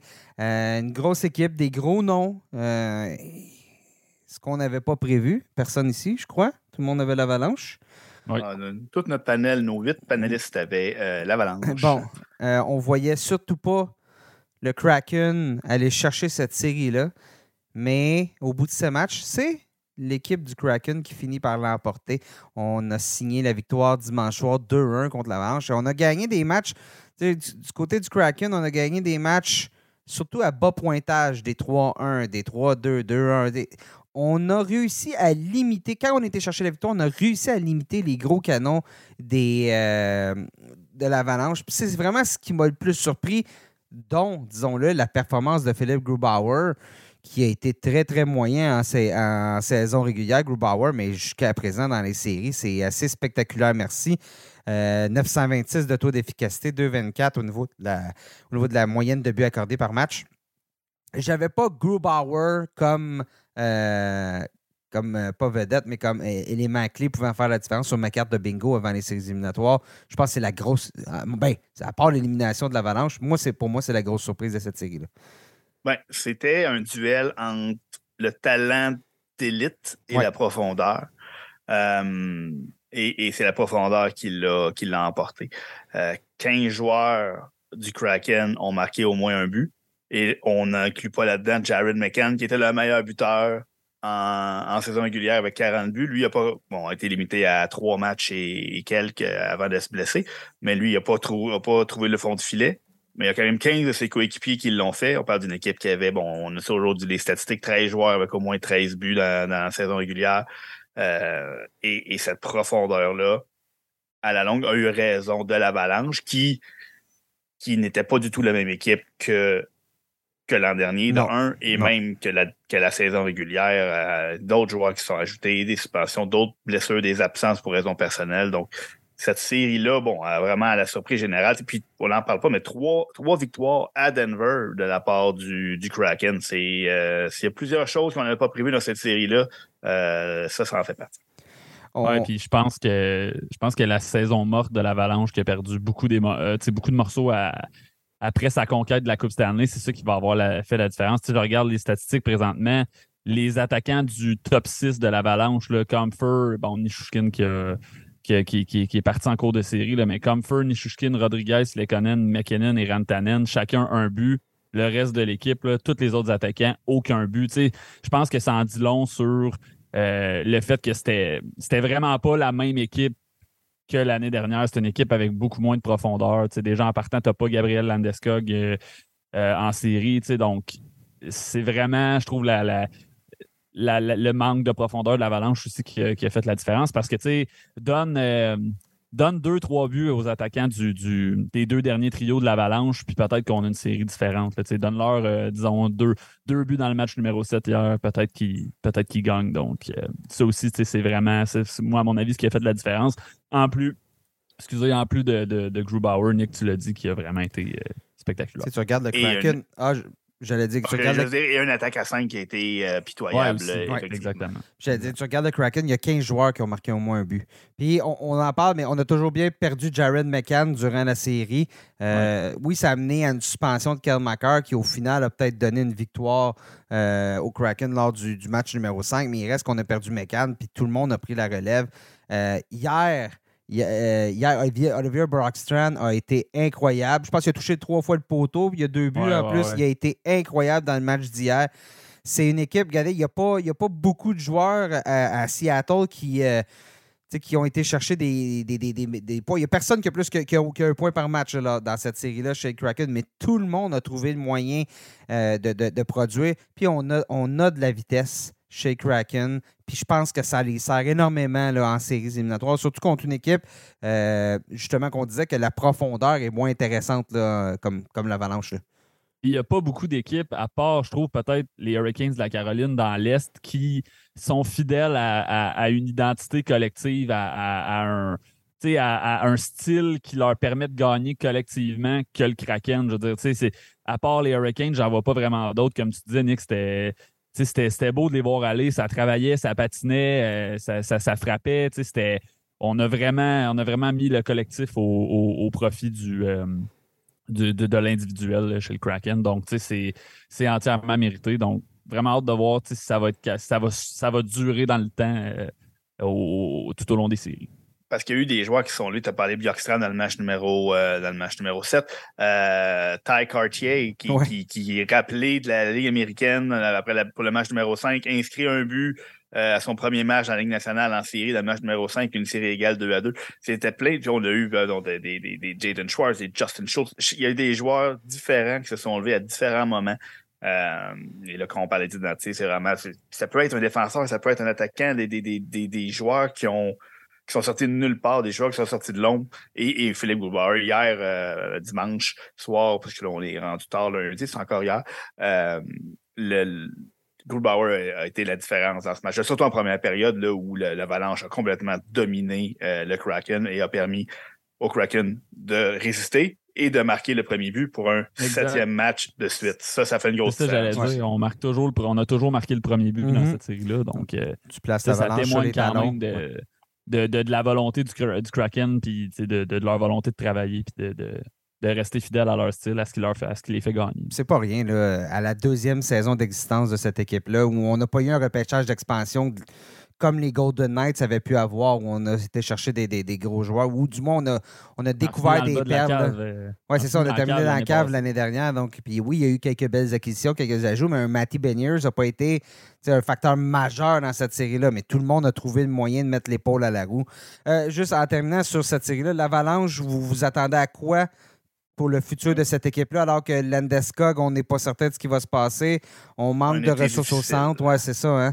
Euh, beaucoup, beaucoup de, de- décisions à prendre. On a une multitude de joueurs autonomes sans compensation, donc il va prendre des décisions. Euh, puis pas les moindres, là. on parle de JT Comfort, bon, Larcelers qui était un, un, joueur de location, Evan Rodriguez, Andrew Cogliano qui n'a pas fini la série, Darren L, Matt Nieto. C'est sûr que c'est des joueurs de soutien. Le noyau est encore là, à la défense des vétérans comme Eric et Jack Johnson. Euh, donc, c'est le noyau est là. Par contre, beaucoup de, de- de- d'acteurs de soutien on peut pas ramener tout le monde. On l'a vu, c'est déjà l'été dernier, ça a été difficile. On, voit que ça, ils ont cruellement, ils sont cruellement ennuyés là, de Nazem Kadri puis de Burakowski. Euh, Burakowski, un autre joueur qu'on. Ouais. On, on parle d'un joueur qui était même pas en uniforme de l'autre côté, euh, qui faisait partie de ces fameux 13 joueurs qui avaient marqué 13 buts, puis il était pas là, puis quand même on a, on a pu passer au travers. Donc, euh, c'est- de ces joueurs-là que donc on s'est ennuyé. Le noyau va rester en place, mais on va peut-être encore plus s'ennuyer. On a parlé de profondeur tantôt, puis les joueurs des deux derniers trios ont, ont rien fait qui vaille euh, dans la série. Euh, ça sera pas plus facile l'année prochaine. Puis je suis pas sûr qu'il y a vraiment beaucoup de choses dans le, le pipeline, comme on dit, là, pour venir, euh, venir en aide. là. Non, par contre, c'est ça. On sait que c'est une équipe qui mise sur une panoplie de bons jeunes défenseurs. Déjà, les Bowen Byron, les Samuel Girard, les Carl McCarr.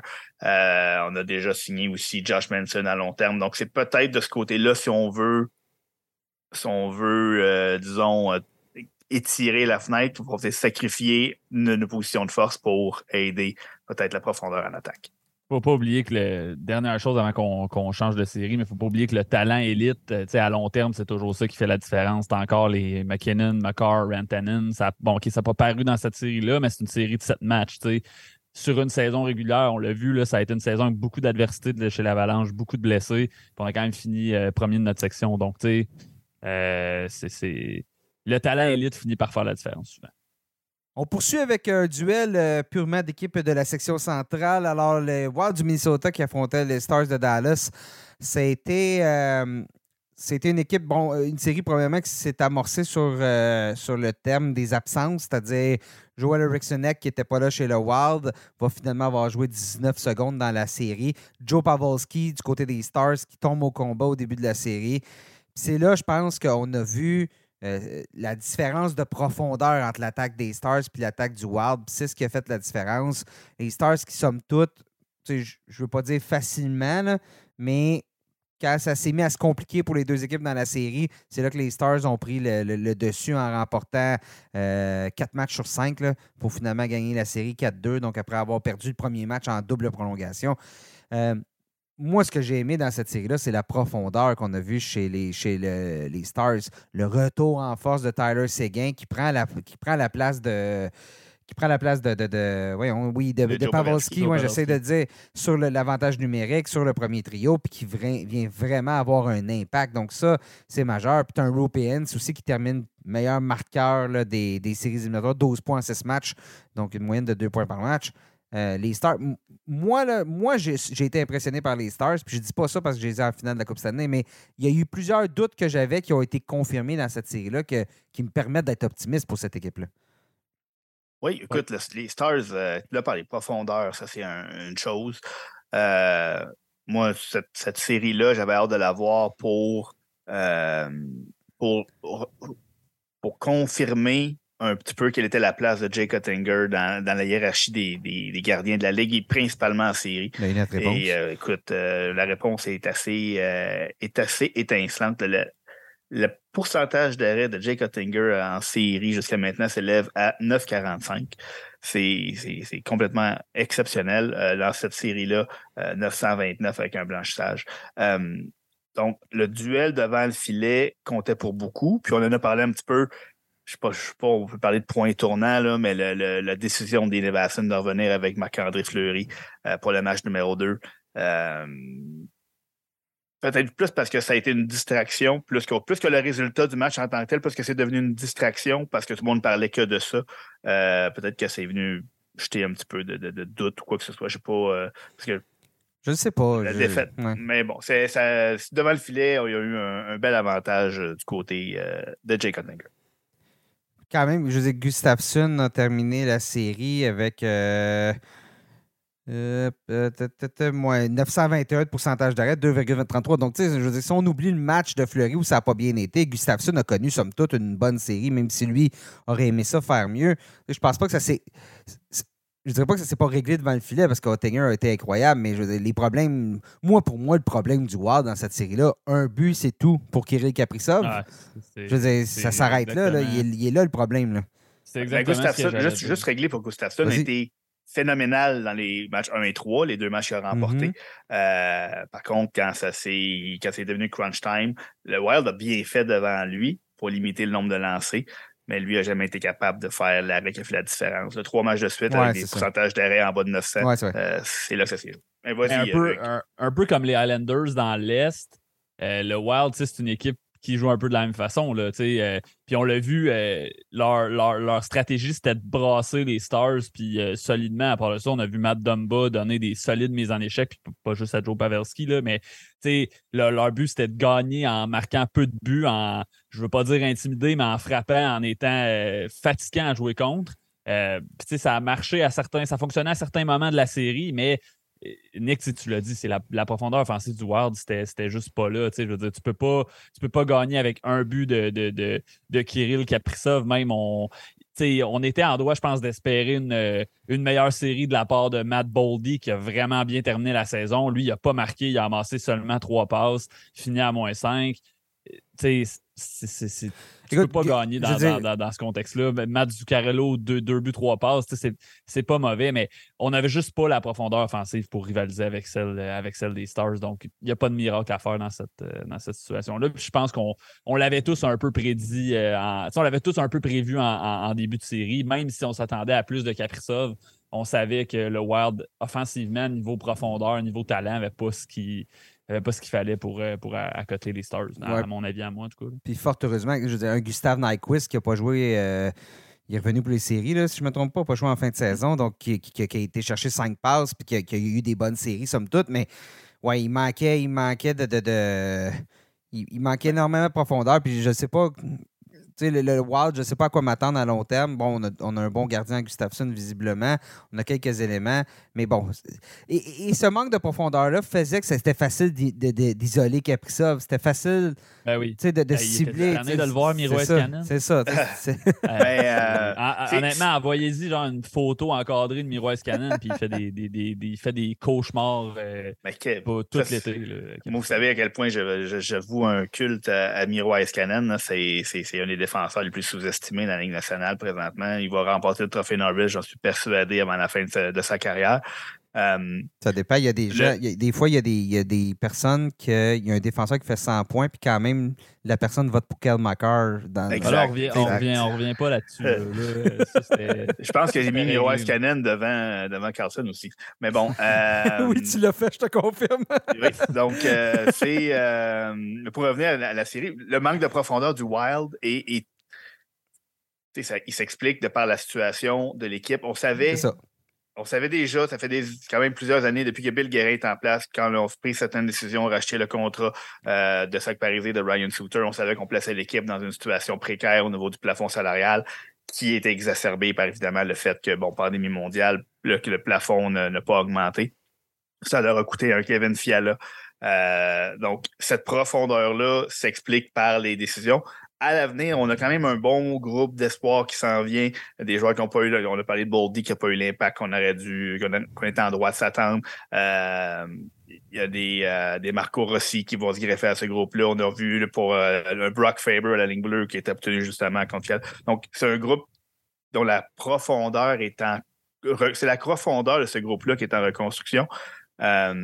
Et, le fait de perdre un Joel Eriksson Eck, c'était trop pour ce groupe-là. Euh, clairement, avec la polyvalence de Joel Eriksson Eck et, de tout ce qu'il remplit comme rôle, autant offensivement que défensivement, c'était trop pour, euh, pour cette équipe-là. Oui, exact.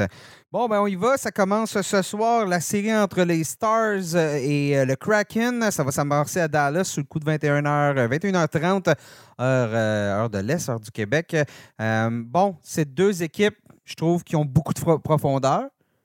La différence, c'est peut-être, je pense que les Stars ont de plus gros canons offensifs et en arrière, ben, il y a un gardien qui a, à mon avis, beaucoup, beaucoup, beaucoup plus constant que l'autre.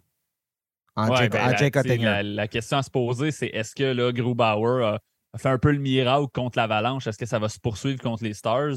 Euh, on viendra aux prédictions plus tard, mais ça, c'est un, point à, considérer. Puis l'autre chose, c'est que le, Kraken, oui, a beaucoup de profondeur, mais va se mesurer à une équipe qui en a plus que l'Avalanche. Les, attaquants des, deux derniers trios des, Stars, je m'attends à ce que ça contribue plus que ceux de l'Avalanche euh, dans cette série-là. Donc, euh, ça va être ça va être de voir si le Kraken peut faire durer cette magie-là ça arrive souvent, ces équipes-là vont, vont, vont, vivre un. Euh, vont, vont, surprendre en première ronde, mais on s'essouffle par la suite. Euh, donc, ça reste, ça reste à voir est-ce que, que le Kraken peut, peut continuer à, faire durer le plaisir, à, à, être encore un peu l'équipe Cendrillon de, de, ces séries-là. Euh, personnellement, j'ai mes doutes.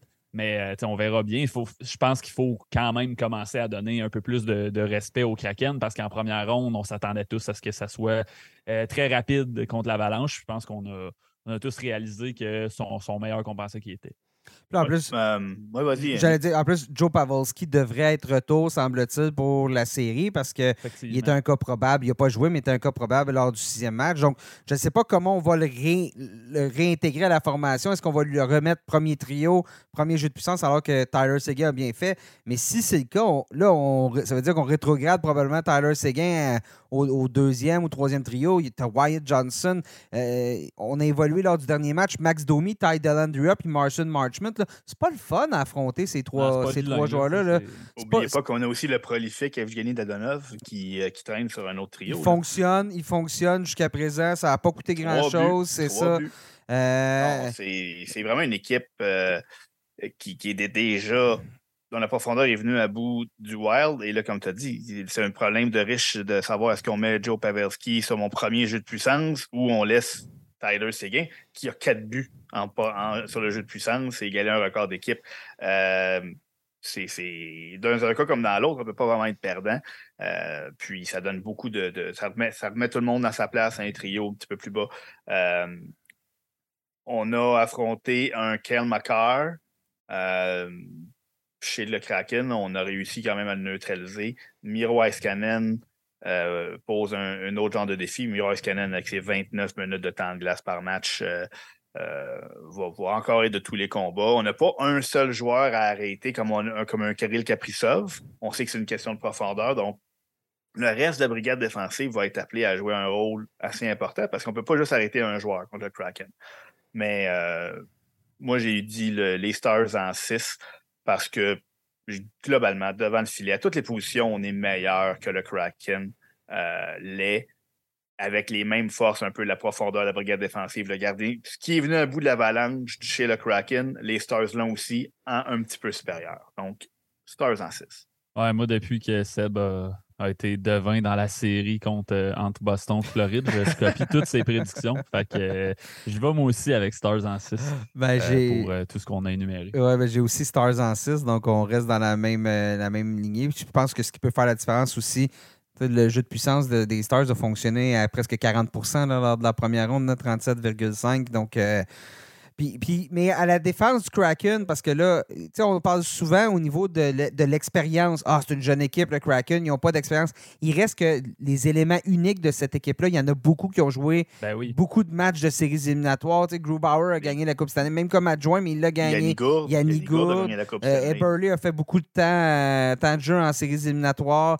Il y a. Y a, euh, Wards à Saint-Louis. c'est ça. s'il peut revenir au jeu. C'est ça, exactement. Donc, il y a de l'expérience dans cette équipe-là.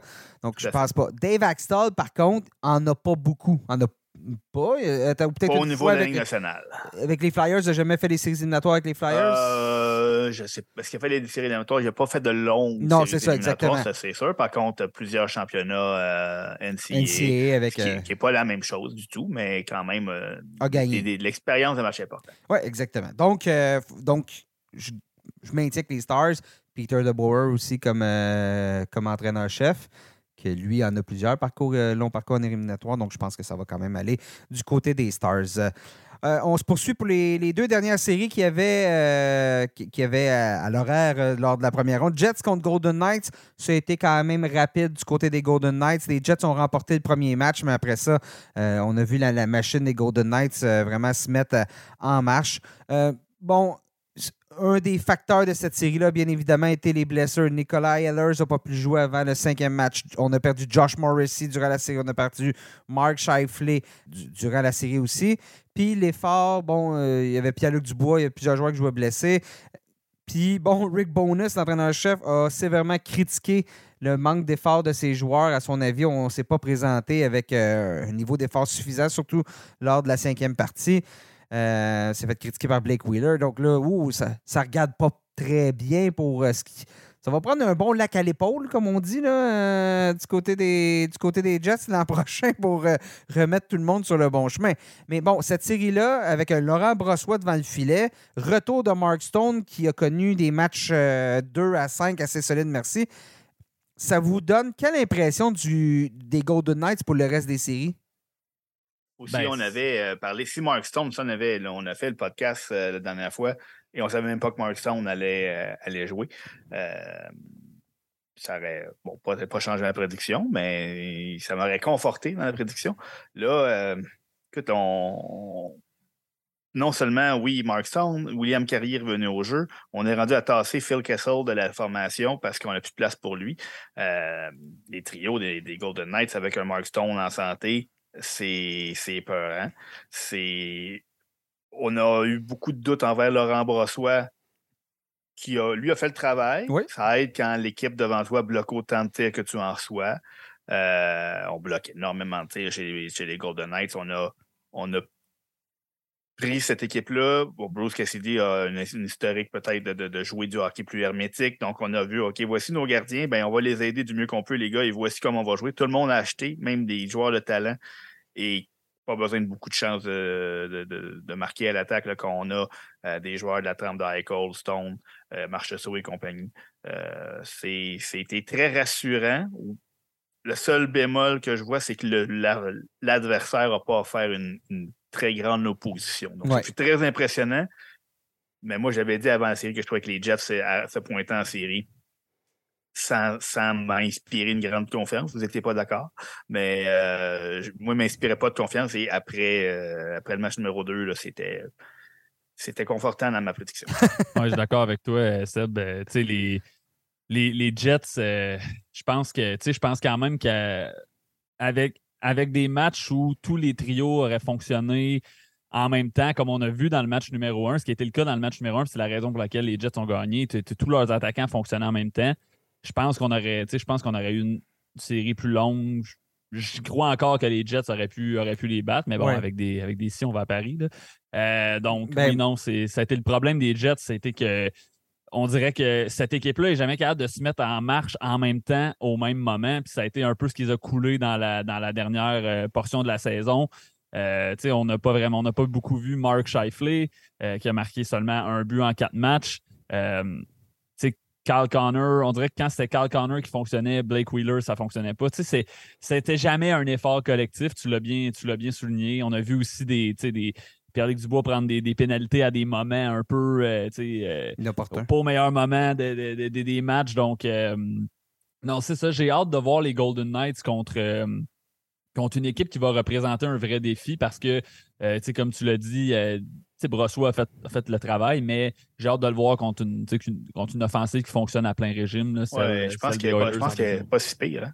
Oui, on a entendu dire qu'elle était, était, pas pire. Moi, personnellement, ce qui a tué les Jets, c'est le troisième match. le but en prolongation de, Michael Amadio, que c'est une tentative de, dégagement. Ça touche un joueur, ça se retrouve à lui devant le filet. Il marque défaite de 5-4. Je pense que si ce match-là va du côté des Jets, on n'a pas la même discussion. Mais bon, au niveau du leadership, ça, tu as raison, Hugues. C'est pas la première fois qu'on parle de problème de leadership, problème de livrer la marchandise en même temps chez les Jets. C'est pas du tout nouveau. Euh, j'ai hâte de voir ce qui va se passer. Là, on a confirmé que Rick Bonus serait de retour l'année prochaine. On, verra bien, mais peut-être qu'il va y avoir des changements dans cette équipe-là cet été. Là. Ce, sera, euh, ce sera à suivre, mais le, Ben, tu sais, il faut, faut pas oublier, tu là, as Mark Scheifele qui devient joueur autonome, pas, pas cet été, l'autre d'après. Je pense que c'est la même chose pour Blake Wheeler.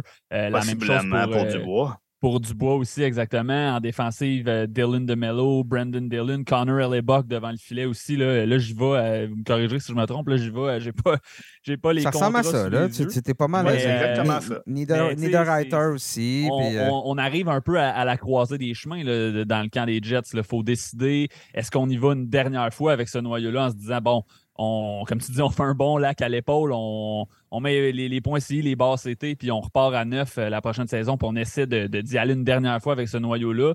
Ou bien est-ce on, profite du fait que ces, gars-là sont tous encore dans, la, fleur de l'âge. Bon, peut-être à part euh, Blake Wheeler qui est un peu plus vieux, mais tu sais, je veux pas, euh, pas mettre la, charrue devant les bœufs, mais tu sais, c'est certain que si on opte pour un euh, pour, pour changer vraiment de, de aller dans une autre direction, mais des Mark Scheifele, des Connor Buck, ça pourrait rapporter gros. je pense vraiment très loin en avant. Mais quand même, il y a beaucoup, il y a des grosses questions à se poser ces, ces Jets parce qu'on pourrait voir un, un changement euh, complet de garde dans cette équipe-là. Ah, c'est vraiment, comme tu l'as dit, croiser des chemins, c'est le bon terme parce qu'il il y a des grosses décisions qui vont devoir être prises avec la composition de la formation. tu parlais de Pierre-Luc Dubois, il est joueur autonome avec compensation, compensation cet été, mais bon, est-ce qu'on va avoir un autre dossier à la Mathieu Kachuk, ce qui s'était passé chez les Flames, c'est-à-dire on décide de l'échanger avant qu'il puisse obtenir son autonomie? Non, euh, ce ne sera pas un été calme pour le directeur général Kevin Chevalier Day Off. Kings Controllers, on s'attendait à une série quand même, euh, quand même serrée. Finalement, ben, les Oilers qui, euh, à mon avis, ont prouvé qu'ils sont encore une meilleure équipe qu'ils ne l'étaient l'année dernière. On l'a emporté en, six matchs. Et comme on devait s'y attendre, il s'est marqué beaucoup de buts hein, dans cette, euh, cette série-là. Donc, des pointages assez élevés chaque, chaque soir. Êtes-vous mm. d'accord pour dire que c'était la, meilleure série? Moi, c'est celle qui, ah.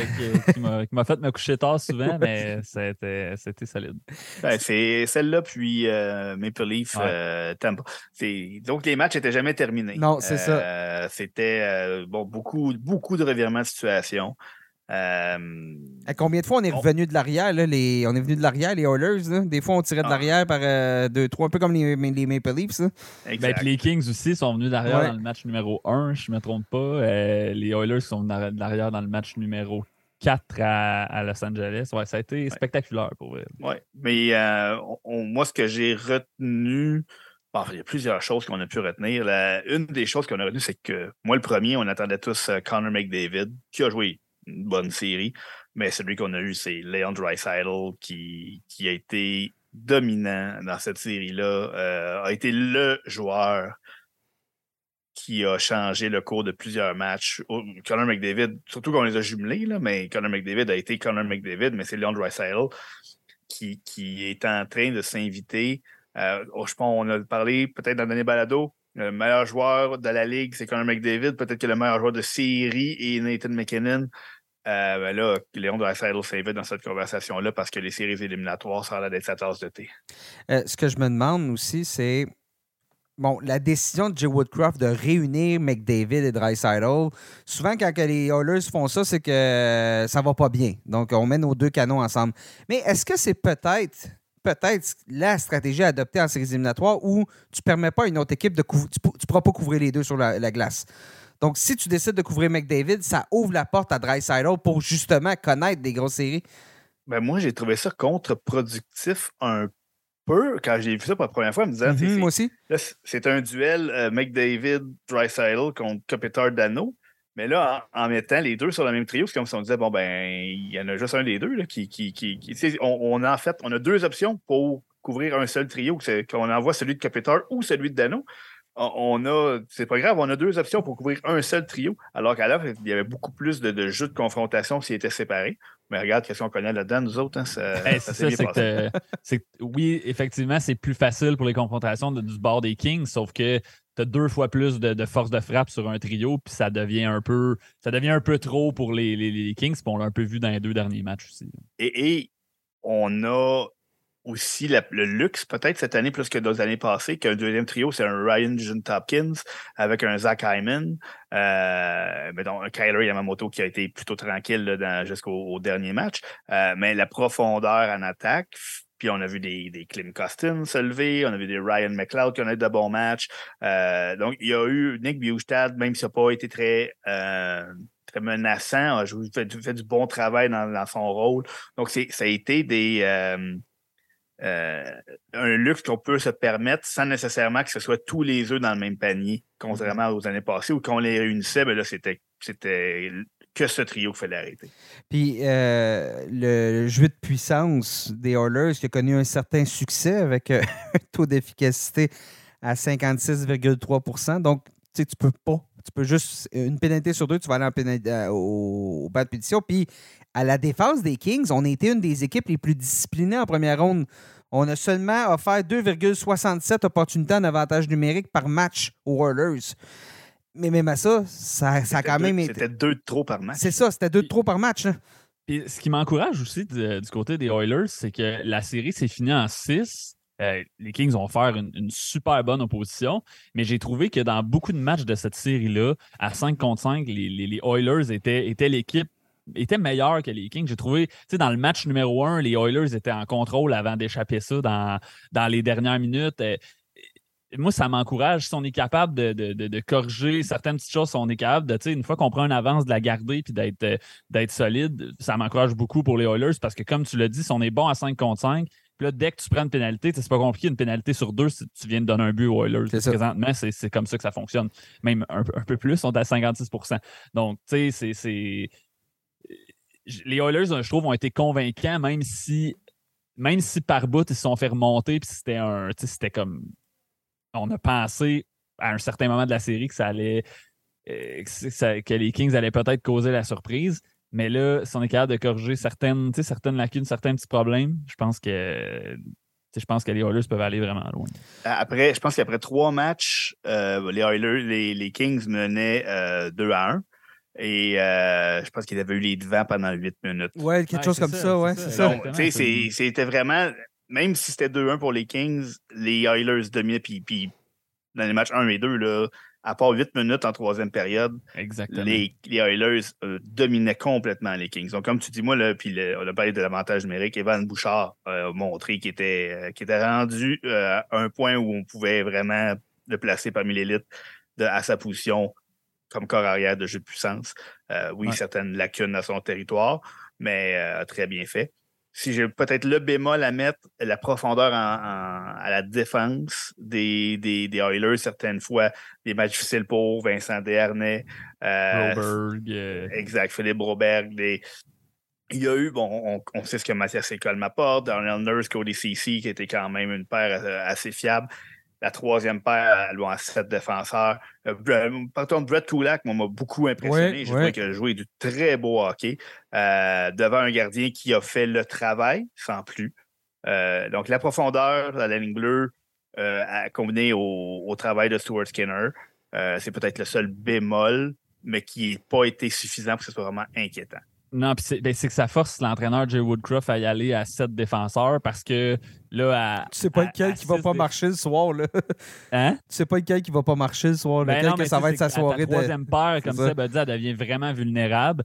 Mais là, ce qu'on fait du côté de Jay Woodcroft, c'est qu'on surtaxe un peu. Euh, surpasse un peu McDavid et Drysaddle en attaque. On les a vus souvent être euh, double shiftés là, euh, sur, comme sur deux trios différents. Mais bon, c'est les deux meilleurs joueurs de la, planète euh, qui, sont dans la fleur de l'âge. Donc, il y a le beau jeu de le faire, puis ça, ça ménage un peu sa défensive, si on peut dire ça de même. Effectivement. Bon, ben, allons-y avec cette dernière série en deuxième ronde. Oilers contre Golden Knights. Est-ce que les Golden Knights, justement, vont trouver un moyen d'arrêter ce, duo-là de McDavid, Dreisaitl? Euh, c'est une belle. Il y a quand même plusieurs éléments intéressants en défensive chez, les, chez les Golden Knights pour y, pour y parvenir. Euh, ben, moi, je ne sais pas si tu veux ma prédiction tout de suite. Non, non, non, non. J'ose avant. Ben, je pense que ça va être une longue série. Euh, tu sais, Seb en, a parlé. la profondeur des, des, des Golden Knights avec un Mark Stone en santé, c'est un maudit beau, euh, j'allais dire line-up en. Dire, je dis formation. une, maudite belle formation. ouais, une maudite belle formation. Euh, des, euh, des, des, une bonne défensive. Je pense que ça va être une longue série parce que. on l'a vu que la, la, la profondeur, les Kings, c'est quand même une équipe qui avait une belle profondeur aussi. Puis on a vu que ça peut faire mal aux Oilers quand même. Là, même si, bon, on ne reviendra pas, les, les, Oilers ont bien joué quand même. Mais j'ai des la seule, moi, mon seul point d'interrogation, c'est Laurent Brossois. Je trouve pas qu'il a été testé contre les Jets. Là, il va être vraiment mis à l'épreuve. C'est là qu'on va voir est-ce que Laurent Brossois peut, peut, peut faire gagner, la, peut, faire, mener les, Golden Knights loin parce que je pense que euh, le, vrai défi s'en vient. Les Dry Sidle, les McDavid, euh, Evander Kane, il va en avoir pour son argent. Donc, euh, je pense que ça va être une longue série, mais ça va peut-être jouer devant le filet, ça va faire basculer la série en faveur des Oilers. Oui, puis au niveau des Golden Knights, on n'a pas connu une, première ronde très intéressante au niveau des unités spéciales. ça, ça peut faire la différence. Euh, au niveau de l'infériorité numérique, 58,3% c'est pas intéressant. La bonne nouvelle, surtout, surtout contre les Oilers, mm. bon, la bonne nouvelle, c'est que les Golden Knights ont été l'équipe la plus disciplinée en moyenne par match euh, lors de la première ronde. je ne sais pas à quel point ces statistiques-là sont un peu trompeuses par rapport à l'effort que les Jets ont donné. je veux dire, si la série avait été plus longue, l'échantillon est comme court un peu. Donc, je, me garde quand même une gêne. Mais une chose est certaine, peu importe, faut que les Golden Knights demeurent disciplinés. On ne pourra absolument pas se mettre à jouer à l'accrochage ou peu importe. Mais ça aide quand tu as la rondelle. euh, puis les, les, Golden, les Golden Knights ont eu la rondelle euh, pendant toute la série contre, contre les Jets. Euh, donc, moi je- aussi, une longue série. Pour moi aussi, je pense que ça va être euh, une guerre d'usure où les deux gardiens vont. On va voir qu'il y a certaines limites. Je pense que les deux gardiens vont connaître des hauts et des bas, puis peut-être même qu'on va voir quatre gardiens. Euh, peut-être qu'on va voir Adin Hill, peut-être qu'on va voir Jack Campbell. Euh, ça, c'est, c'est- Là, ça va jouer. On, on va gagner malgré nos gardiens, peut-être. Ouais. Euh, et, et je pense que les, les Oilers, que bon, vous savez, moi, je leur ai donné la coupe euh, avant le début de la saison, donc je, je vais maintenir qu'ils vont passer. Mais le retour de Mark Stone va faire en sorte que ça va être beaucoup plus difficile que, que ce que j'avais prévu en début de, de série. Euh, donc, les Oilers en 7. J'ai. Ouais. euh, une chose est sûre, c'est qu'effectivement, avec l'élimination de l'Avalanche, je trouve que la porte s'est ouverte un peu pour les Oilers, mais il faudra voir. Je garde quand même ma prédiction pour les Stars. Mais pour cette série-là, je vais y aller Oilers en 7, moi aussi. Dans le fond, Sébastien, je pense que j'ai donné à peu près toutes les mêmes prédictions que toi dans ce, dans ce balado-là. Peut-être même les, les, les, Eux aussi, Ouais, là, on, est, je- je on est sur la même lancée. euh, Mais, euh, mais oui, je pense qu'au final, c'est c'est que le- le- il y a trop de munitions offensives. J'ai juste ce terme en anglais, mais firepower, là, il- la, la force de canon euh, des Oilers est trop puissante pour les Golden Knights. Je dis pas si on avait un, gardien stable, sûr. Je pense qu'il va en manquer. Encore là, je dis Oilers en 7, puis ça peut se décider en prolongation, puis ça peut être très, très, très serré. Je pense que ça va être une. Une chose est sûre, je pense que ça va être une bonne série. Euh, le système de Bruce Cassidy il est parfait pour affronter les Oilers. Jack Eichel, première présence en séries éliminatoires, a bien fait en première ronde. Je pense qu'il y a encore un niveau supérieur qu'il peut atteindre. Euh, il y a des points Un duel, intéressants. un duel Eichel-McDavid, là, c'est les deux premiers choix Ouais. au pêchage euh, de 2015. Oui, exactement. Je pense pas que l'ordre serait inversé, par contre. Mais euh, bon, c'est ça. Donc, ça va. Moi, je pense qu'on va être encore obligé de veiller euh, parce que cette série-là va être une des plus intéressantes de toute la deuxième ronde. En parlant de veiller, messieurs, ben, on a pas mal veillé aujourd'hui pour l'enregistrer, ce balado-là. Donc, Mais Hugues, est-ce qu'il a donné sa prédiction pour euh, il cette dit. Tu le dis, Hugues? Moi, j'ai dit Golden Knights en 4. Fait que... Non, non, c'est pas vrai. Euh, Je complète le tour de chapeau Ah. avec euh, Oilers en 7. Moi Ah, bon, aussi. Euh, euh, comme tu dis, Nick, ça va être. euh, Mais avec Toronto, Floride, là, ça va être. Ouais, ça euh, va être bon. Ça va être Une bon. des. La, la meilleure série, je pense. J'ai des, des bonnes attentes. On- ça va être, euh, ça va être euh, un très bon spectacle en deuxième. Donc, euh, ben, c'est ça, messieurs. Je vous permets d'aller d'aller vous coucher, d'aller euh, somnoler parce que ça repart euh, assez rapidement mardi, de mardi avec la tenue de deux matchs. Donc, ben, justement, là, la série Kraken Stars, deux matchs. Ensuite, mercredi, il va y avoir les deux autres matchs, les deux autres séries qui vont être disputées. Merci d'avoir été là. Merci, mes- messieurs. Merci, Hugues. Merci. Merci, Nick. Merci à Robert. Laflamme euh, qui était là. Et merci, chers auditeurs, euh, de nous avoir écoutés en ce mardi, mercredi ou peu importe quand vous nous avez écoutés. On était très heureux de vous avoir euh, avec nous. Et euh, bien, bonne, bonne deuxième ronde et on se reparle très bientôt.